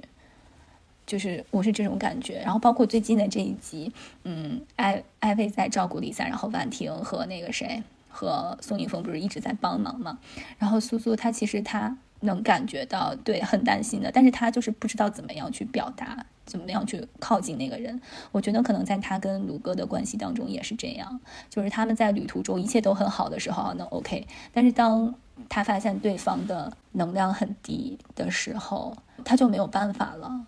因为他连自己都保护不好的那种。就是一个破碎的人没有办法治愈另一个破碎的人。对，哎，这个我觉得苏苏其实就感觉上吧，内心他其实不算很强大。就像你刚才说，就是大家好的时候，我觉得他是可以，可以玩起来的，就怎么着都行。就如果你会发现他处于困境的时候，他就那种无力感就很强烈，那那个局限性就会表表现出来。嗯，包括其实我跟你的感受是一样的，就在最新一期里面，就 Lisa 生病了，只有那两口子，就是张婉婷和苏宁峰在忙前忙后，然后卢哥和苏诗丁。都是就跟消失了一样，就但是我我们都知道他们肯定是担心的，因为他们都是非常非常善良的人，对，但他们就是表现不出来那种说嘘寒问暖，或者是我应该就是帮你，就他他们没有那个主观能动性。其实我觉得那个谁沈一菲老师之前他描述张婉婷的一段话，我觉得也同样适用于苏苏。他说张婉婷心里面像住着一个卖火柴的小女孩，然后我们可以确定那个小女孩的年龄就是十二岁，因为那个时候她爸爸离开了她。我觉得苏诗丁也有类似于。一个同样子的一个小女孩住在他的心里，但是他可能因为他包裹的太紧了，他他不愿意透露更多的那些细节，或者不愿意让更多的人看到，所以我们就是只能看到一个很很很片段的这些东西。对，是的。然后，但是在最新一期里面，我们就是没看到李松蔚怎么解读他的这个性格的完整版，因为我们录的时候还没有更。但是就是他说了一句话嘛，他就说：“苏苏，你要保护，你要先保护好自己，因为他其实他自己的一生是很缺乏保护的嘛，然后就来自他父母的家庭的也没有，然后包括他之后走进了婚姻，其实也没有得到很好的保护。”然后他其实只有保护他自己，我就又想到，就是其实苏苏，我觉得他，我觉得大家都是不聊自己事儿的时候都是明白人。就之前那个张婉婷和宋宁峰不是有几次争吵的时候，苏苏都站出来帮他们化解嘛。尤其是我印象很深，有一次也是在那个饭桌上嘛，然后张婉婷就质问宋宁峰，然后宋宁峰还没有回答，苏苏就站出来抢先回答说，打断了是吧？对，打断他说，我觉得你现在这样有点像给他洗脑。那个时候他其实很勇敢，然后他很清晰，就他很表达的是很准确的。我觉得他其实他可能现在有点像几个人格的那种感觉，包括你看他旅行里面想喜欢那种刺激冒险的东西，其实也是一个感觉，就是你说的酷姐嘛。但是他又是一个能量那么低的人，嗯，就是这两个形象是反差很大的。嗯，我觉得他是，就像他自己在说，他从上大学那一天开始，他就他其实非常知道他的原生家庭。会是带给他问题的，所以他一直有意识的可能想走出来。我觉得他跟卢哥的结合，就是就他其实是是是知道卢哥是那种很阳光的那种男孩，他可能本能的想接近这样的一个人，因为他的生活中太缺少这样的东西了。嗯，但是卢哥其实对他来说不是一个合适的伴侣。然后后来他又很，其实他讲的也都还挺模糊的，包括他的父母后来怎么复合。呃，然后，然后他的父母在第一次见卢哥的时候，在他在卢哥的面前爆发了很很很大的争执什么的，就是他其实身上一直背负着一种东西，就是可能你们的人生如果没有我，可能会各自会快乐一些，也不必再经历这些伤痛，所以我觉得他可能原生他自己觉得自己好像是有原罪的。我觉得他经他的这个经历太复杂，就是我们都很难带入他这个这个这个设身处地的去想他他经历过什么。所以我觉得他的身上的一切的这种，嗯，包括他在沟通当中，卢哥就我们也听不懂他在说什么。然后卢哥也说你绕来绕去绕什么呀？你就说不就完了？就是他 他一直以来形成的这种性格嘛，他很怕。会伤害到别人，再加上鲁哥也是一个自尊敏感的人，然后他就会很绕，因为他觉得有一些表达可能太直白的话会更加刺痛对方，又因此他就害怕那种过度的亲密，就是那种因为太亲密的话，你就会你人和人的边界就融合在一起，就会伤害到对方。他又还很怕这种伤害，与此同时他又很渴望那种无拘无束的朋友。对，我觉得他他给我的感觉就是一个，确实就是你说的边界感非常强。他们不是有一期就是要拿包嘛，让男生帮他们拿包，其他两位都是让让那个男士拿，他就非要坚持自己拿，那个就让我觉得有点太，我当时就会觉得有必要吗？就这么生疏，这么客气。但是他就是这样子的一个人，包括你看他其实，在所有的他们有时候玩游戏的时候，会有一些，比如说卢哥会问他说：“其实你很爱我。”就类似于这样子的话，就是任何有这种给感情下定义这种比较慎重的话，他都选择了拒绝回答，他都选择了结束这个游戏，就让我觉得这个人是一个。但我觉得这个反而是比较成熟的，就是呃，其他不谈啊，就是卢哥反复的这种抛出这种试探，然后他的这种处理态度，我反而觉得是在就是分手以后，不管是伴侣还是呃前夫前妻的这种关系中，是一种相对成熟的。表达就是我觉得你分手之后再去见面，呃，会有一种就是在肢体语言上会有一种惯性在，就是你能看到他们两个还是有一些那种亲密的肢体接触，但是你明明知道两个人的关系已经不再是那样了。然后我觉得就是前任再见面最最害怕的一个事情就是暧昧嘛。李松老师有一个问题问的特别好，你们是带着什么样的目的来参加这个节目的？我觉得卢哥和苏志丁最开始其实并没有想好，尤其是卢哥。嗯，苏日丁其实他想说，因为我这两年我自己有些改变，我想再看看他有没有改变。我觉得他不一定是抱着，就是说我一定要复合或者是怎么样。我觉得他们卢哥就更别说了，我觉得卢哥压根不知道来干啥的，就是他一直就整个表现就是犹疑不定，一会儿这样一会儿那样，就是。但我自己的感觉是，他们的分手的时候，他们内心。各自都还是有很多疑问的，是，嗯，我觉得他们当时没有看清楚自己，我们两个为什么会走到今天，呃，我们曾经明明那么好，为什么我们会落得这个结局？然后或许他们两个也没有一个很好的告别，因为当时他们好像已经分居，就分居两地一段时间，然后觉得已经够这个时间，然后再不离。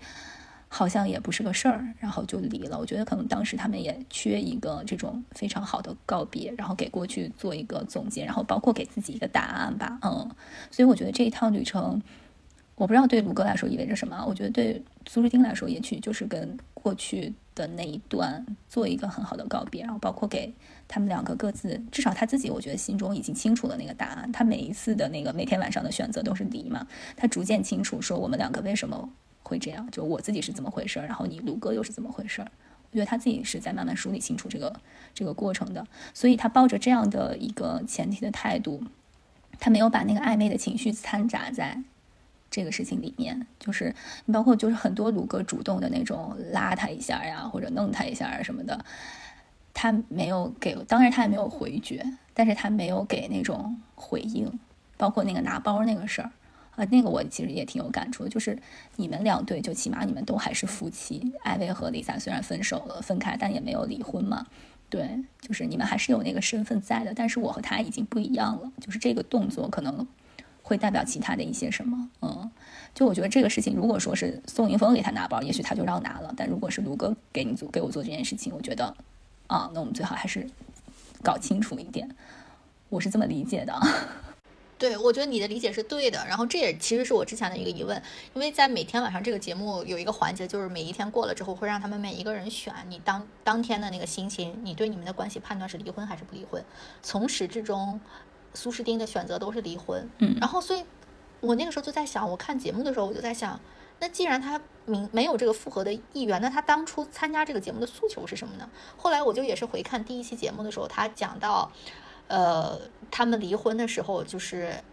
一个是离婚之前就好久都没有沟通了，另外一个是离婚的时候，他发了一条微博，嗯，然后当时因为他这个举动，卢哥就非常非常生气，觉得说你这样子在微博上把这个事情公公布出来，然后他的卢哥的家人知道了之后，会嗯觉得可能亲戚之间可能会有一些议论吧，我觉得我的理解大概是这样，所以卢哥因为这个事情就跟他生气了，所以然后当然苏诗丁，我记得他的那个原话大概是说我这个婚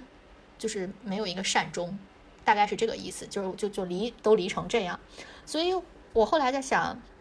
这个结局，嗯，可能是他觉得是一个最糟的结局了，就是也是像你说的那个，他这一趟来，就是无论他觉得这一趟能发生什么结局，都会要比那个已经好，嗯，而且又又是旅程嘛。他说他们最最快乐的回忆都是在旅行里面，所以就是可能真的是像你说，他不想把这个作为一个正式的告别。但是我觉得明显在这趟旅程当中，卢哥又一次心动了呀。我的理解是这样，他的那些肢体语言并不是说是惯性什么，就他又喜欢上这女孩了。然后他他问那些你是喜欢卢哥吗？就他很简单的，他不是想跟你暧昧，我觉得他就是有个小鹿乱撞的小男孩，想确认对方心意的那个感觉。嗯，对，这我们就可以聊一聊卢哥了。我就在想，就卢哥这个人，他现在就又重新动心了，那他能接受？能接受苏苏那个他，对呀，就是他还是不能啊，就他要重蹈覆辙。就这个，就是他完全 就像你说的，有没有十五岁，我都觉得换一个大大的问号。这个人，我我我觉得他给我的感觉就是他特别的，首先他不成熟，这个事我觉得应该是公认的吧，他像一个小男孩一样。然后另外一个就是，我觉得他他做事儿好像也嗯没有一个体系吧，他可能没想到这么多都，嗯，就他旅行的时候心动了，然后他就说出来那个话。说你你喜欢卢哥吗？但是他不想他们旅行结束之后，他们要怎么面面对这个异地的问题，怎么样继续这个关系还是不继续？我觉得他可能都没想那么多，嗯，就当时当刻他想问这个话。对我甚至不知道那次他情绪爆发之后，然后他好了，好了之后呢？他那个好也特别对，就不知道他怎么好了，对，好的莫名其妙，感觉就是苏诗丁的妈妈来了之后，感觉。聊了一场，但我觉得他妈没有说什么建设性的那种话吧，但是他就感觉好像啊，他好了，但我觉得他没有成长。嗯，这卢哥也是整个这趟旅程当中唯一让我觉得一个没有成长的人，其他我觉得每个人可能都在多多少少进步吧，但是卢哥就他他很单纯，他可能也不想着要去成长，我觉得是不是这样？对，嗯，有的时候我觉得我们可能太太世俗了，就是老觉得年纪越大你就应该越成熟。嗯，或者是节目越进行，你这个人物一定要成长。嗯，但是但但可能就有那些人，他他无所谓这个东西，不然他也不会三十五岁了还这样的性格。就你真的不觉得他有三十岁？是。然后其实因为我刚开始呢，他刚出场的时候，我挺不喜欢他的，就是他那个出场方式，骑着个滑板然后晃来晃去的。对，嗯，我觉得就是有点油，好像来耍帅的，就这种感觉。但后来发现，我我我我就是。不会这么想了，因为他就是就是很简单那种阳光大男孩儿。我觉得他真的不能够理解苏苏他身上经历了什么，因为苏苏他明显不是第一次知道苏苏的身世嘛。然后他也讲说，他其实第一次知道的时候也很生气，但他那个生气并没有真正的共情，他没有转化成宋宁峰对婉婷的那种心疼。就是苏苏在当着大家在讲他自己的身世的时候，鲁哥的第一反应是：那比惨，我的童年也很惨。就他是这种反应。他，我感觉他的是，你怎么又说这个事儿，啊，就是或者是你怎么又把这个东西归结于这个事儿，嗯，我觉得他还是不太能共情他那个东西。对，我试图就是，尽管他是所有嘉宾里面就我们可能就很难理解的一个，但是我试图站在他的角度上理解他的那个失落，就他为什么会。呃，面对他现在看到的那个苏苏，包括苏苏那个自画像的时候，他那么的崩溃啊！我我试图在想，因为大家都说他是一个就是纯纯的那种阳光大男孩嘛，然后苏苏也说他从小被他的父母保护的很好，所以可能苏苏的这种家庭，他的这种身世，在他眼里看来是非常不可理解。但我不知道你会有这种感觉，就是我们总是会被呃与我们非常不同的人所吸引。嗯，是。就是他可能在遇到苏苏的时候，会有那种，嗯，强大的那种，不知道霸总附身了还是怎样。就是我好喜欢那个那个在旅行时候阳光的你，同时我又看到他，他一定是能看到那个脆弱的苏苏，但是我好想拯救你。我觉得他可能是带着这个愿景和使命来到苏苏身边的，但是最后他发现他失败了，就是他并没有解救苏苏，苏并没有。因因为他而，呃，变改变变得更阳光，然后反而把他拉进了那个那个黑洞。然后苏苏其实自己也有说过，说他为此而感到抱歉。所以我就在想，卢哥他可能会有那种巨大的失落感。他我觉得一方面会有这种在面对自己爱人的时候自己的这种无无能感、无力感。然后另一方面，他也有提过，就是两人后来在事业上的这种悬殊。然后可能另一方面也给他带来了不自信。你这么一说，我觉得他是双重的，就是首先他事业上没有办法给苏苏提供一个安全感，因为他们是女强男弱嘛。其次他在精神上他同样没有办法提供一个支撑，因为他没有办法把苏苏从那个。童年的阴影里面拯救出来，所以他就相当于是事业可能是一个实际的东西，然后精神上就是一个虚的东西，就是虚实之间他都没有找到一个自己的价值，可能，所以他会有那种比较强的挫败感。我能在他的那种 失落当中所感受到的吧。我们说爱能治愈很多事情，但是爱其实也有很多事情，爱在他面前是也是无能为力的，就是我们要承认自己的这个局限性。我不知道大家有没有过跟这种很负能量的人相处的经历。如果你有过的话，你知道那是一个其实是一个挺糟糕的一这种体验。你一方面觉得自己，我觉得都不仅仅是觉得自己没有办法拯救他，你看着自己在一点点变糟，然后那个那个也是很很可怕的。包括我记得苏苏应该也说过，说你们可能现在看到苏呃卢哥是这样子，但是你们可能没有办法想象他以前是一个多么阳光的人，并且我最初就是被这个阳光的他所吸引。嗯嗯，就就是像他的那幅画吧，就是他们在最初旅行的时候，就每个人画了一个对他们婚姻的想象的图画，卢哥画的就是一个黑洞。我觉得他那个挺准确，他自己被吸进去了。就是关于卢哥有一个画面，其实我印象还挺深的。就，但也不是说他跟苏苏之间，而是就是宋宁峰和婉婷爆发了就第八集就那次巨大的争吵。然后那天晚上他们不是都在饭桌前面嘛？然后他们俩吵完之后，就给了那个卢哥一个镜头，卢哥就坐在那儿，他抓自己的头发说，自言自语嘛，然后就说。就不能互相站在对方角度理解一下吗？就他真的就是那种发自内心的困扰、苦恼，然后你就觉得他这个人真的就是很简单，然后他真的就想不明白，而且这件事情真的是深深的困扰他，就觉得可能他的性格就是这样，就是一个很直给，然后也不太会弯弯绕，然后一件事情来了，他就觉得啊扑面而来，让我觉得好难受，好难以承承担这个事情的这样的一个个性吧。所以这也是为什么我们觉得他。真的不像有三十五岁，就是好像就是还还在上学的一个男孩的那种感觉。是包括我觉得第八期、第九期在那个，呃，张婉婷和宋宁峰争吵之后，其实苏苏和卢哥对于他们俩的争吵都有了参与嘛。但是你看他们俩参与的方式以及他们。呃，调解的那那种方式是完全能够体现出来两个人在成成熟度上的不同。苏苏就比较像一个成年人嘛，他们分析问题，然后指出来有哪些对错。呃，然后卢哥就比较像是一个就是同学的感觉吧，他是，呃，甚至我我都觉得他有点像，就像凑热闹的。我不是说他好好像起哄，他就是深陷其中，感觉这儿忙忙那儿忙忙，但是他其实。呃，是一些无效，他也搞不清怎么回事儿，对对，无效的东西，他就是就是，所以，嗯，我有的时候觉得你你们看两个人的关系，你从一些其他的就是角度来看，其实也能看出来他们俩是巨大的一个不同。所以我觉得，如果我们要给他们一个预测的话，我我自己的感觉就是他们应该是会分开。嗯，但是这个心动，我觉得他们俩都都承认了嘛，都有心动，这个心动能支撑这种日常的生活吗？我觉得可能他们至少，我觉得苏苏他应该找到一个答案，他觉得应该是不能的。卢哥可能这个东西也也不是在他的考虑范畴内，就他可能不会考虑到这个事情。对，卢哥像那种就是走一步看一步的人，我觉得他永远不知道不为后面做打算。嗯，他有点像这种感觉。对，我就我又想起来一个细节，就是他刚是当时跟那个苏苏求婚的时候，还是他们结婚的时候，他就把自己的什么工资卡什么全给了苏苏，然后就说以后你的生活我来负担，什么就是那种啊老爷们儿，就是全看我的。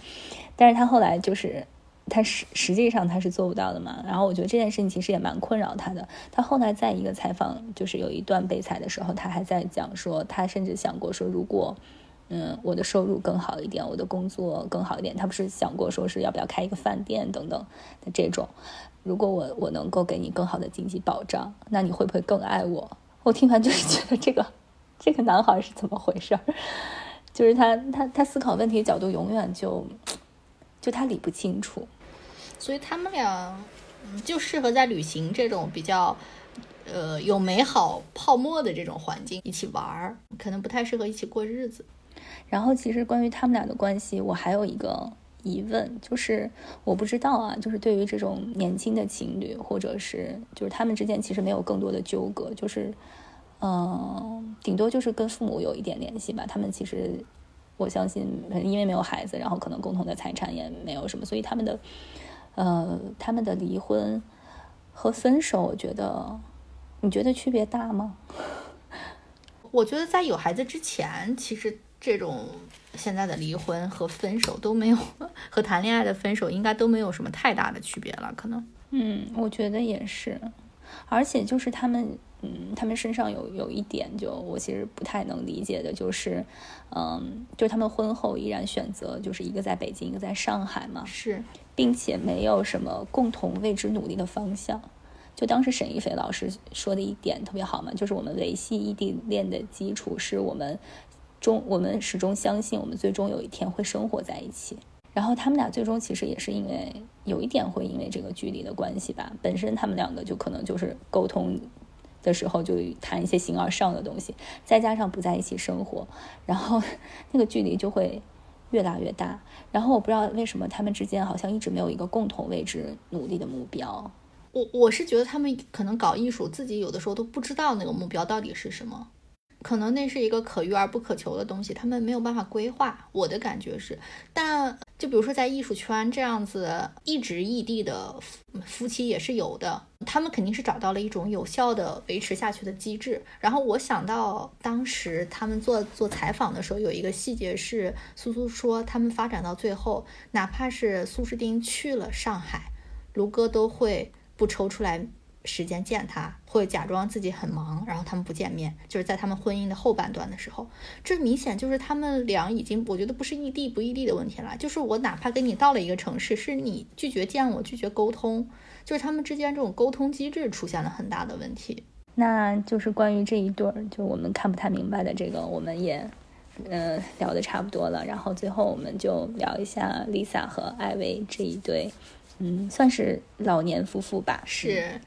这一对其实，我觉得是这三对里面让我最就最让我有思考的。我自己觉得他们面临的问题也是最真实的，就是最最现实的吧，应该是。我其实之前还不是很确定我的感受，但是尤其是第十期节目那个李李松蔚老师来了之后，我觉得他明显把就是观众代表的一些困，就是猜测明显的点出来了吧。嗯，就是他们之间这个生生死的这个问题。那我们可以展开聊聊。嗯，好的，就是因为我之前呢，就看他们这段关系之前，其实也稍微有点被网上一些。呃，一些一些帖子所影响和误导，就我心目中，因为当时大家都讲说，嗯，艾薇在照顾一个呃身患癌症的妻子多少年之后选择跟他离婚，嗯，是因为就是简单概括，就是因为 妻子一直打麻将，然后所以我脑海中勾勒出来的那个 Lisa 的形象，就是一个非常自我且强势的那么一个，就是那样一个，再加上是香港的。女生嘛，就是那样的一个形象，但是等最终她出现的时候，我觉得就是完全打破了我我我对她的想象。她其实是一个呃非常传统温婉的，就是什么都不说，然后那种有点隐忍的东方女性的形象。然后艾薇，我觉得就是一个那种嘴硬心软的老直男嘛，就是我简单概括的话。嗯，他很多话他是不会说出来的，然后即便他心里面是怎么讲，他嘴上还是很嘴硬，就是那种表达方式。就是因为前一前面半程的呈现基本上都是艾薇非常强势的输出，然后然后说你不爱惜你的身体，然后 Lisa 就是一直忍气吞声，然后在那儿欲言又止的那种表情，基本上这种呈现。然后再加上前段时间不是我们家里面很多人都感染了吗？有一天。我大爷就突然在群里面，就是写我大妈的那个，呃，大名，就全名，说谁谁谁，然后固执的什么，在冬天，在这种环境下还去冬泳，结果今天回来咳嗽了，然后他这样就是，呃，反正就是全是责备的语气，然后在我们那个家里面，好几十二二十多人那种家庭大群里面，就发了一段这么责备的语气。然后后面大家就都沉默了，然后过了好久，我大妈就是又站出来解释，就是她那种非常抱歉的那种语气，然后她还她还说什么李萍为了我好，我没有听她的，因为我大妈是一个非常非常热爱冬泳的人，然后她每年冬天都会去冬泳，然后嗯，之前会发很多照片什么的。然后我大爷其实是一个之前非常支持他 冬泳的人，然后并且他们会一起去，是这样的一个背景。然后，所以我当时就觉得，哇塞，好像啊，就特别像，就是一个一个他那种责备的，但是就是满是关心的那种。但是他的关心就一定要通过这种责备的语气来表达，他没有办法通过一个非常正确的，就是我我很真诚的，就是我是关心你，我我我怕你怎么怎么样，他他他他他这种话，他他们他们那一代人好像是说不出来的。另外一方就是会就是会全然接纳他这个情绪，而且他的我觉得我大妈的语气当中也是他真诚的觉得自己惹了自己的伴侣生气，然后他在那一刻他其实没有关注自己的，他关注的不是自己的身体。而是我做这件事情，我让你不开心了，是这样。然后，所以我觉得就跟 Lisa 和艾薇是有一点像的。我在那一刻觉得，嗯，对，我觉得他们这两个性质的量级肯定就是不太一样。就当时让我对当时让我比较触动的一个事情，就是其实我觉得我们都看到了，就你刚才说那一层，他说他可能是责备他。呃，我们先大概介绍一下，就是这个 Lisa，因为她是肾脏方面有疾病。所以他之前有过一次很严重的，相当于危及危及到生命危险的这样的很长一段时间的生病的经历。然后艾薇是在那个过程当中一直在全情的照顾他，然后他们共同走度过了那个难关之后，呃，艾薇就一直希望他比较爱惜他的身体。然后但是 Lisa。嗯，他有一个爱好，就是他打麻将需要久坐，然后这样是对他身体不利的，所以这个成为了他们之间的一个分歧，并且据艾薇说，这个是最后压倒这个婚姻的一个稻草。所以艾薇总是说你你不能打麻将，呃，不然我也不会跟你离婚什么的。然后，但是我当时整个就是听他们的故事下来之后，让我比较触动的一点就是，我觉得艾薇她不仅是。在担心 Lisa 的身体，我觉得他也在担心他自己的晚年的生活。就是我们中中国有一句俗话嘛，叫“久病床前无孝子”。我觉得这个话就是非常非常的真实。就如果大家有过这种陪床的经历，然后去伺候这种病人，而且是长期的，你就会知道那是一个非常非常……包括我们看第十期，第十期的时候，因为艾呃 Lisa 姐身体不太好，她进行高反嘛，然后所以艾薇哥又来照顾她。你看他那个照顾的时候，你就可以知道。他他那几年陪床那个经历，其实对他来说是一种消耗。对我觉得消耗、折磨这些词可能都都不为过吧。啊，那那我们好不容易康复了，然后我们可以回归到一个正常的这种生活。我觉得他内心潜意识是他很害怕重蹈覆辙。他一方面担心他生病，另外一方面，如果他生病了，那我到底要不要再来一次陪床，再来这么一轮？我已经六十岁了。我要不要再来照顾一个久病的妻子？而且他们有一个前提是，我觉得他们没有孩子嘛，嗯，就是这这个家庭只有他们两个人。他们之前养了一只狗狗，然后那那个狗狗也去世了。所以，我我当时的理解，我觉得他做出这个婚姻的决呃离婚的决定是，我觉得他他没有明说，但我的感受就是他他不想再担这个责任了。嗯，虽然我们都看到他们俩之间。有爱情，他们俩都很爱对方，然后在整个过程当中很照顾对方。但是那一段照顾 Lisa 的经历，可能我觉得对他来说太沉重了。对于一个五六十岁的人来说，你要那样二十四小时的陪伴一个重病的病人，嗯，他可能不想再经历一次。那个当时是让我觉得很，我觉得很真实，因为人老了都会面临这种生病的。这么一种可能性吗？在我们中国的这种关系里面，我们经常会强调这种患难夫妻。我就是当时通过他们的这个例子，我就在想，那这个患难夫妻这个难的尺度到底是在哪里？就是这个难到了一种什么程度？我我我我真的承受不了，我我能不能离开你？嗯，我能不能就是回归到一个自己的生活，过一个简单的生活？然后，但是我觉得第十期让我比较触动的一个点是。我我忘记是那个李松蔚老师说，还是观察室的那些嘉宾说出来的。说说艾薇哥，其实他还有一层更深的含义，是他潜意识里面他很害怕 Lisa 姐在生病之后去世，然后他过一个一个人的生活，然后这种恐惧可能是他最大的担心，所以他就提前进入到了一个人的生活的这种状态。这一层是我之前完全没有想到的。然后当他们又这么翻了一番之后，我觉得这个就艾薇哥的这个离婚的这个举动，我觉得就是他有太多层可以解读的东西了。这是最后一层他们解读出来的之后，我我又觉得好像有点被治愈的那种感觉。就第一层我们可能是看到他担心他的身体，觉得是一个就是温情的东西。然后第二层我我我可能想到的是他可能是。就比如说想摆脱这个病重的妻子，想摆脱这个负担吧，可能是我就觉得有一点儿有点悲悲伤吧，就觉得也有点现实，但我也完全能理解他的那种接受。然后第三层他们又翻出来说，他可能是太害怕那种生活了，所以他主动选择了这样子的一个生活的时候，又让我觉得他是温暖的那种感觉。所以他他这个我觉得他这个举动，就他六十岁要离婚这个举动是嗯。就它可能是多重的吧，所有的这些东西融合在一起的。但你每一层拿出来看，就感觉这个就太丰富了。我觉得就是很真实。他最后把他的那个婚姻的自画像不是取名叫无奈嘛？我觉得很贴题，很就是很贴切我对他这个选择离婚，在这段婚姻的这个过程当中的感受。对我，我非常同意你刚才说的，就是艾薇哥内心的就种种的挣扎。其实。我相信，就是作为我们任何一个普通人，也多多少少能够体会到，就是当那种巨大的一个责任压在你身上的时候，因为他们他们这个家庭太特殊了嘛，就是他们也没有孩子，然后他们两个人生活当中只有彼此，然后艾薇真的是就是义无反顾的挑起了那个重任，但是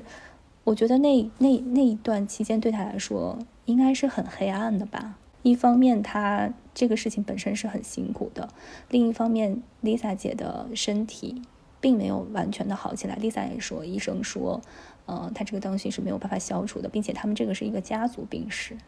他们都看到了 Lisa 的两个哥哥的相继去世，然后这个东西是一直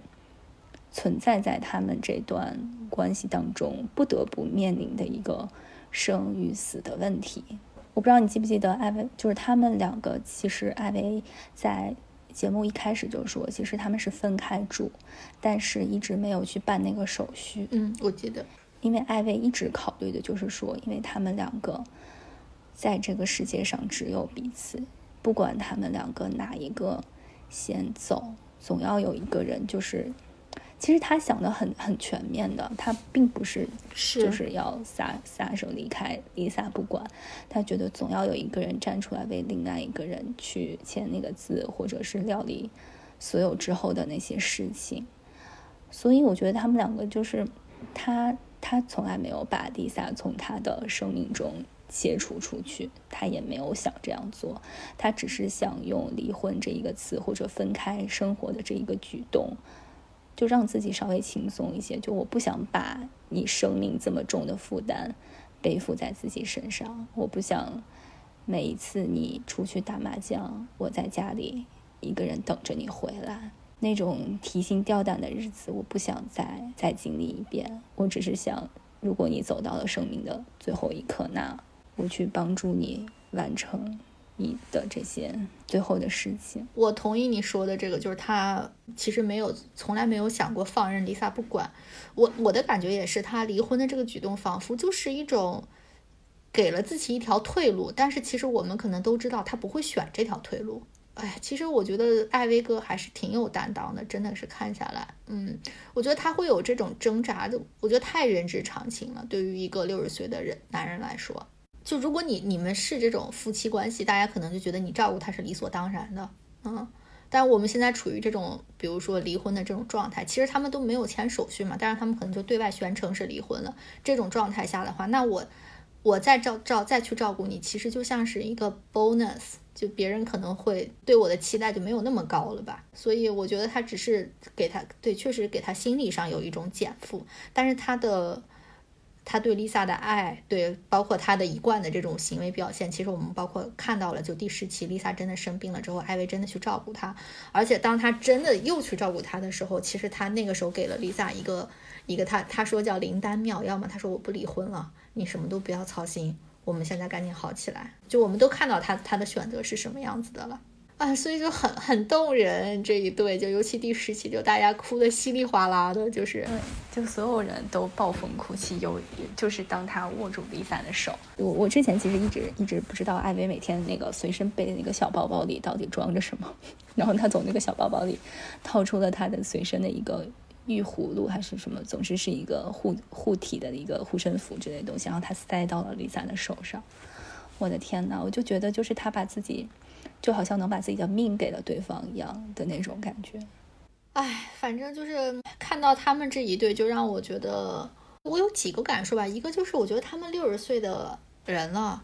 他们都还在工作嘛。而且其实你看，艾薇一直说我我对我的事业还是有期待的，一直我希望有一个转机。就这个让我觉得很很动人，就是很有生命力。然后另外一个就是说。他们这种没有孩子的这种关系，到了晚年，我觉得能维持的这么好，也是也是很难得的。就我觉得点 点亮了婚姻的这种希望吧，感觉，嗯，就这个爱，他们两个从头到尾是都承认的。我觉得这一点在这一这个年龄段的夫妻身上就是很难得、很少见。然后我就记得，嗯，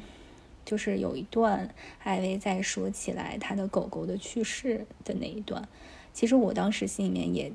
挺难受的，因为狗狗可能也就是在他们录制之前的一个月刚刚走嘛，而且应该是就这种人工干预的吧，因为它最后太痛苦了嘛。对，啊，就是怎么说呢？然后在那一刻，他们两个又又在一起，然后一起送别，就像一起送别自己的孩子一样。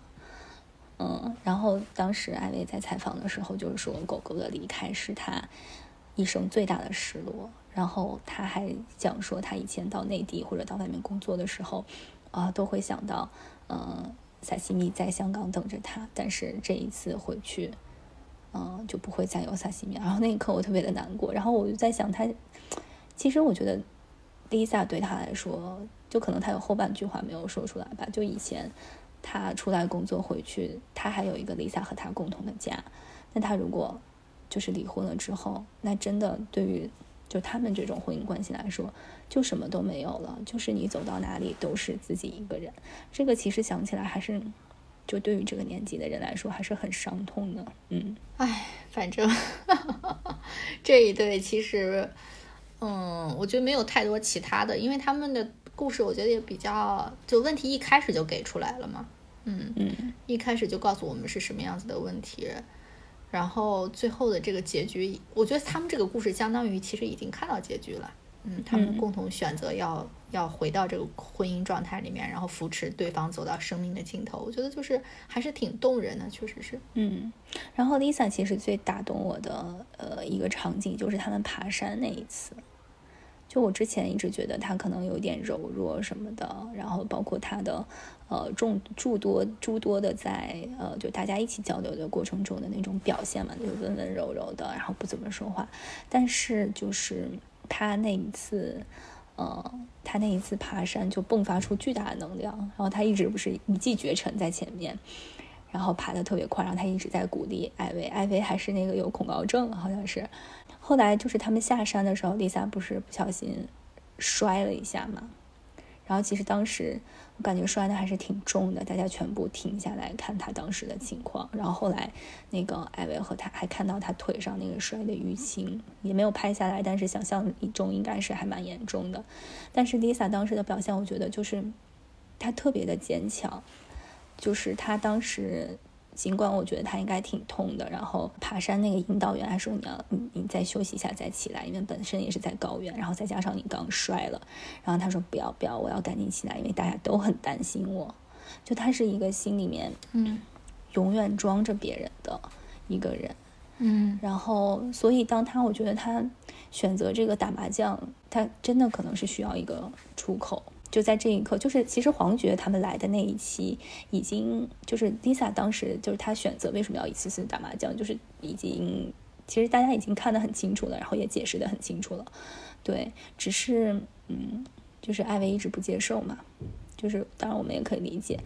其实我觉得那一期。嗯，就包括观察室里的嘉宾和黄觉，呃，和麦子夫妇都说，Lisa 的身体你要交给他自己去处理，他是有一一个有独立意志的人。我觉得这真的就是，都有点站着说话不腰疼。就就当时艾薇不是说这个我可以去好好考虑一下，但是他回过头来就说这个就简直是在道德绑架我啊！就是因为你们没有真的经历照顾一个病人是怎么样的一个过程。对我其实也是通过那个事件，我现在想起来，就是我当时更确定了我心里面那个想法，就是如果你只是说关心他，就是担心他在生病，那他的心理需求其实也是你关心的一部分嘛。啊，那大家当时给他解释了，说丽萨姐为什么那么想去打麻将，可能是因为她想把自己当成一个正常人，她还是需要正常的这种社交，然后她在这个活动里面会觉得自己是没有生病的，对她的生活来说是一种放松。那我觉得，如果你只是这一层，就是担心他这个病再复发的话，那你听到了这个理由以后，我觉得你是可以接受他去打麻将的。但是他那么强硬的反对，我当时的感觉就是因为他没有办法承担那个后果带来的就是。他生病了，我要再去照顾他，所以我当时就很很比较坚定的认为吧，其实他选择这个离婚，他用打麻将这个是作为一个，就是呃美化了的一个借口吧。他其实内心想说的是，我我害怕再过那样子，就是老年了还要去照顾对方这样生死的这么一个事情。唉，但是后面他真的太让人感动了。对，所以当他有过那么多的思考和纠结之后，他最后就是第十集，他又他再一次选择了这样，其实是非常有勇气的一个事儿。但是我其实自始至终，我就我没有觉得他会置丽萨于不顾。然后就是他这一个举动，我觉得迟早都是会出现的。而且我甚至会觉得，就是嗯。李松蔚老师不是说你有没有想过什么改变吗，或者怎样？然后他就说，嗯，我有在想一个决定，但是我现在还不能说。我就甚至就在想，他可能是想拖到那个节目的最后嘛，就是 也保持一个综艺性，然后说啊，我不不离婚了。但是没想到这个被综艺之神眷顾的节目，就是真的让 Lisa 姐在这个时候病了。然后，其实他后面的备采里面，他有说，就是当 Lisa 在那次爬山摔倒了之后，他就已经做了这个决定了嘛。对，嗯，对。但是只不过是我觉得那个时候他意识到他心里面有这个念头，但是他也不确定，以及他可能不愿意接受，所以他没有对任何人说，没有任何表露。嗯嗯，就他这个挣扎是我觉得非常真实，就让我看到，就这个东西才动人，我觉得。那其实我们三组人物关系就聊得差不多了，然后我们预计是在这个节目的大结尾、大结局的时候，呃，会推出这期节目，然后到时候我们也会去看一下最后的一期，然后看看跟我们的预测都一不一样吧，以及他会不会再有什么新的反转。对，嗯，但是看到目前我们大概的感觉就是，呃，现在没有离的这两对儿是不会离的，然后已经离了的应该也不会复合了。我自己目前是这种感觉，嗯，对我们应该蛮一致的，嗯，哎，这期节目其实就是我我们也不太想有太多说教的东西，或者是指导的东西，因为婚姻生活啊这种情感生活，其实大家都是摸着石头过河嘛，都是就是在学习的过程当中，我们就分享一些我们看节目的时候的一些真实的感受吧，然后也欢迎大家跟我们留言互动，然后。呃，我们也非常推荐这个节目给大家，因为，呃，我觉得其中探讨了一些我们在亲密关系中大家都会遇到的问题。就是我觉得，不管是婉婷啊，还是嗯苏苏啊，还是 Lisa，我觉得似乎我都能在他们身上看到一点点自己的影子吧。嗯嗯，所以就是我觉得。其实，其实我们都说什么婉婷啊、苏苏啊，在解决别人的问题的时候特别清醒，然后到了自己身上就又犯迷糊了。其实，我觉得人人都是这样，就是对当局者迷，旁观者清。然后，我觉得这个节目，呃，也至少让我看到了自己可以，嗯，自己的一些问题吧。可能，呃，也解释了一些我之前不太明白的，就我身边的人身上的，就我看到的一些现象，以及，呃，对于他们的一些解读。所以，我觉得。还是挺好看的，就是值得继续追。我甚至想再二刷一遍。其实我我在这个节目之前已经很久不看这种这种情感向的这种综艺了，因为我觉得已经做的就就是没有什么新意，没有什么空间了。我也是。但是这个我觉得确实还找到了一个新的独特的角度，尤其是对于我们这样已经进入婚姻的这种年龄来说，看起来我觉得还是嗯挺有启发的，很有感触。而且他们是这三对嘉宾选的，我觉得也特别好，都挺有代表性的。包括我觉得那个观察室里面的那那些嘉宾也都蛮好的啊。胡彦斌太好了，对我觉得胡彦斌简直太好了。对，胡彦斌又智慧，然后表达也很好，然后也很共情，就是嗯，他也值得被被喜欢，确实是。哎，也不知道是谁的遗憾。行，那我们就跟大家最后说个再见吧。然后我们可以，嗯，欢迎大家跟我们留言互动。嗯，也祝大家新的一年一切顺利。那马上也要过年了，嗯，拜年，提前拜年，给大家拜个拜个早年。好，那我们下期节目再见，拜拜，下期节目再见。感谢大家收听，B B M 听友微信群现已成立，欢迎你在微信中添加好友。Carol 下划线 No Secret 申请入群，与我们进行更多即时互动。同时，你可以在微信公众号、微博、小红书搜索 BBM Bye Bye Mom 关注我们，还可以在苹果播客、小宇宙等泛用型客户端，以及喜马拉雅、网易云音乐等平台订阅我们的节目。如果你喜欢我们的节目，别忘了给我们好评或点赞。或是在微信公众号下方点击喜欢作者，给我们打赏。我们也期待在评论区与你互动。下期节目我们不见不散。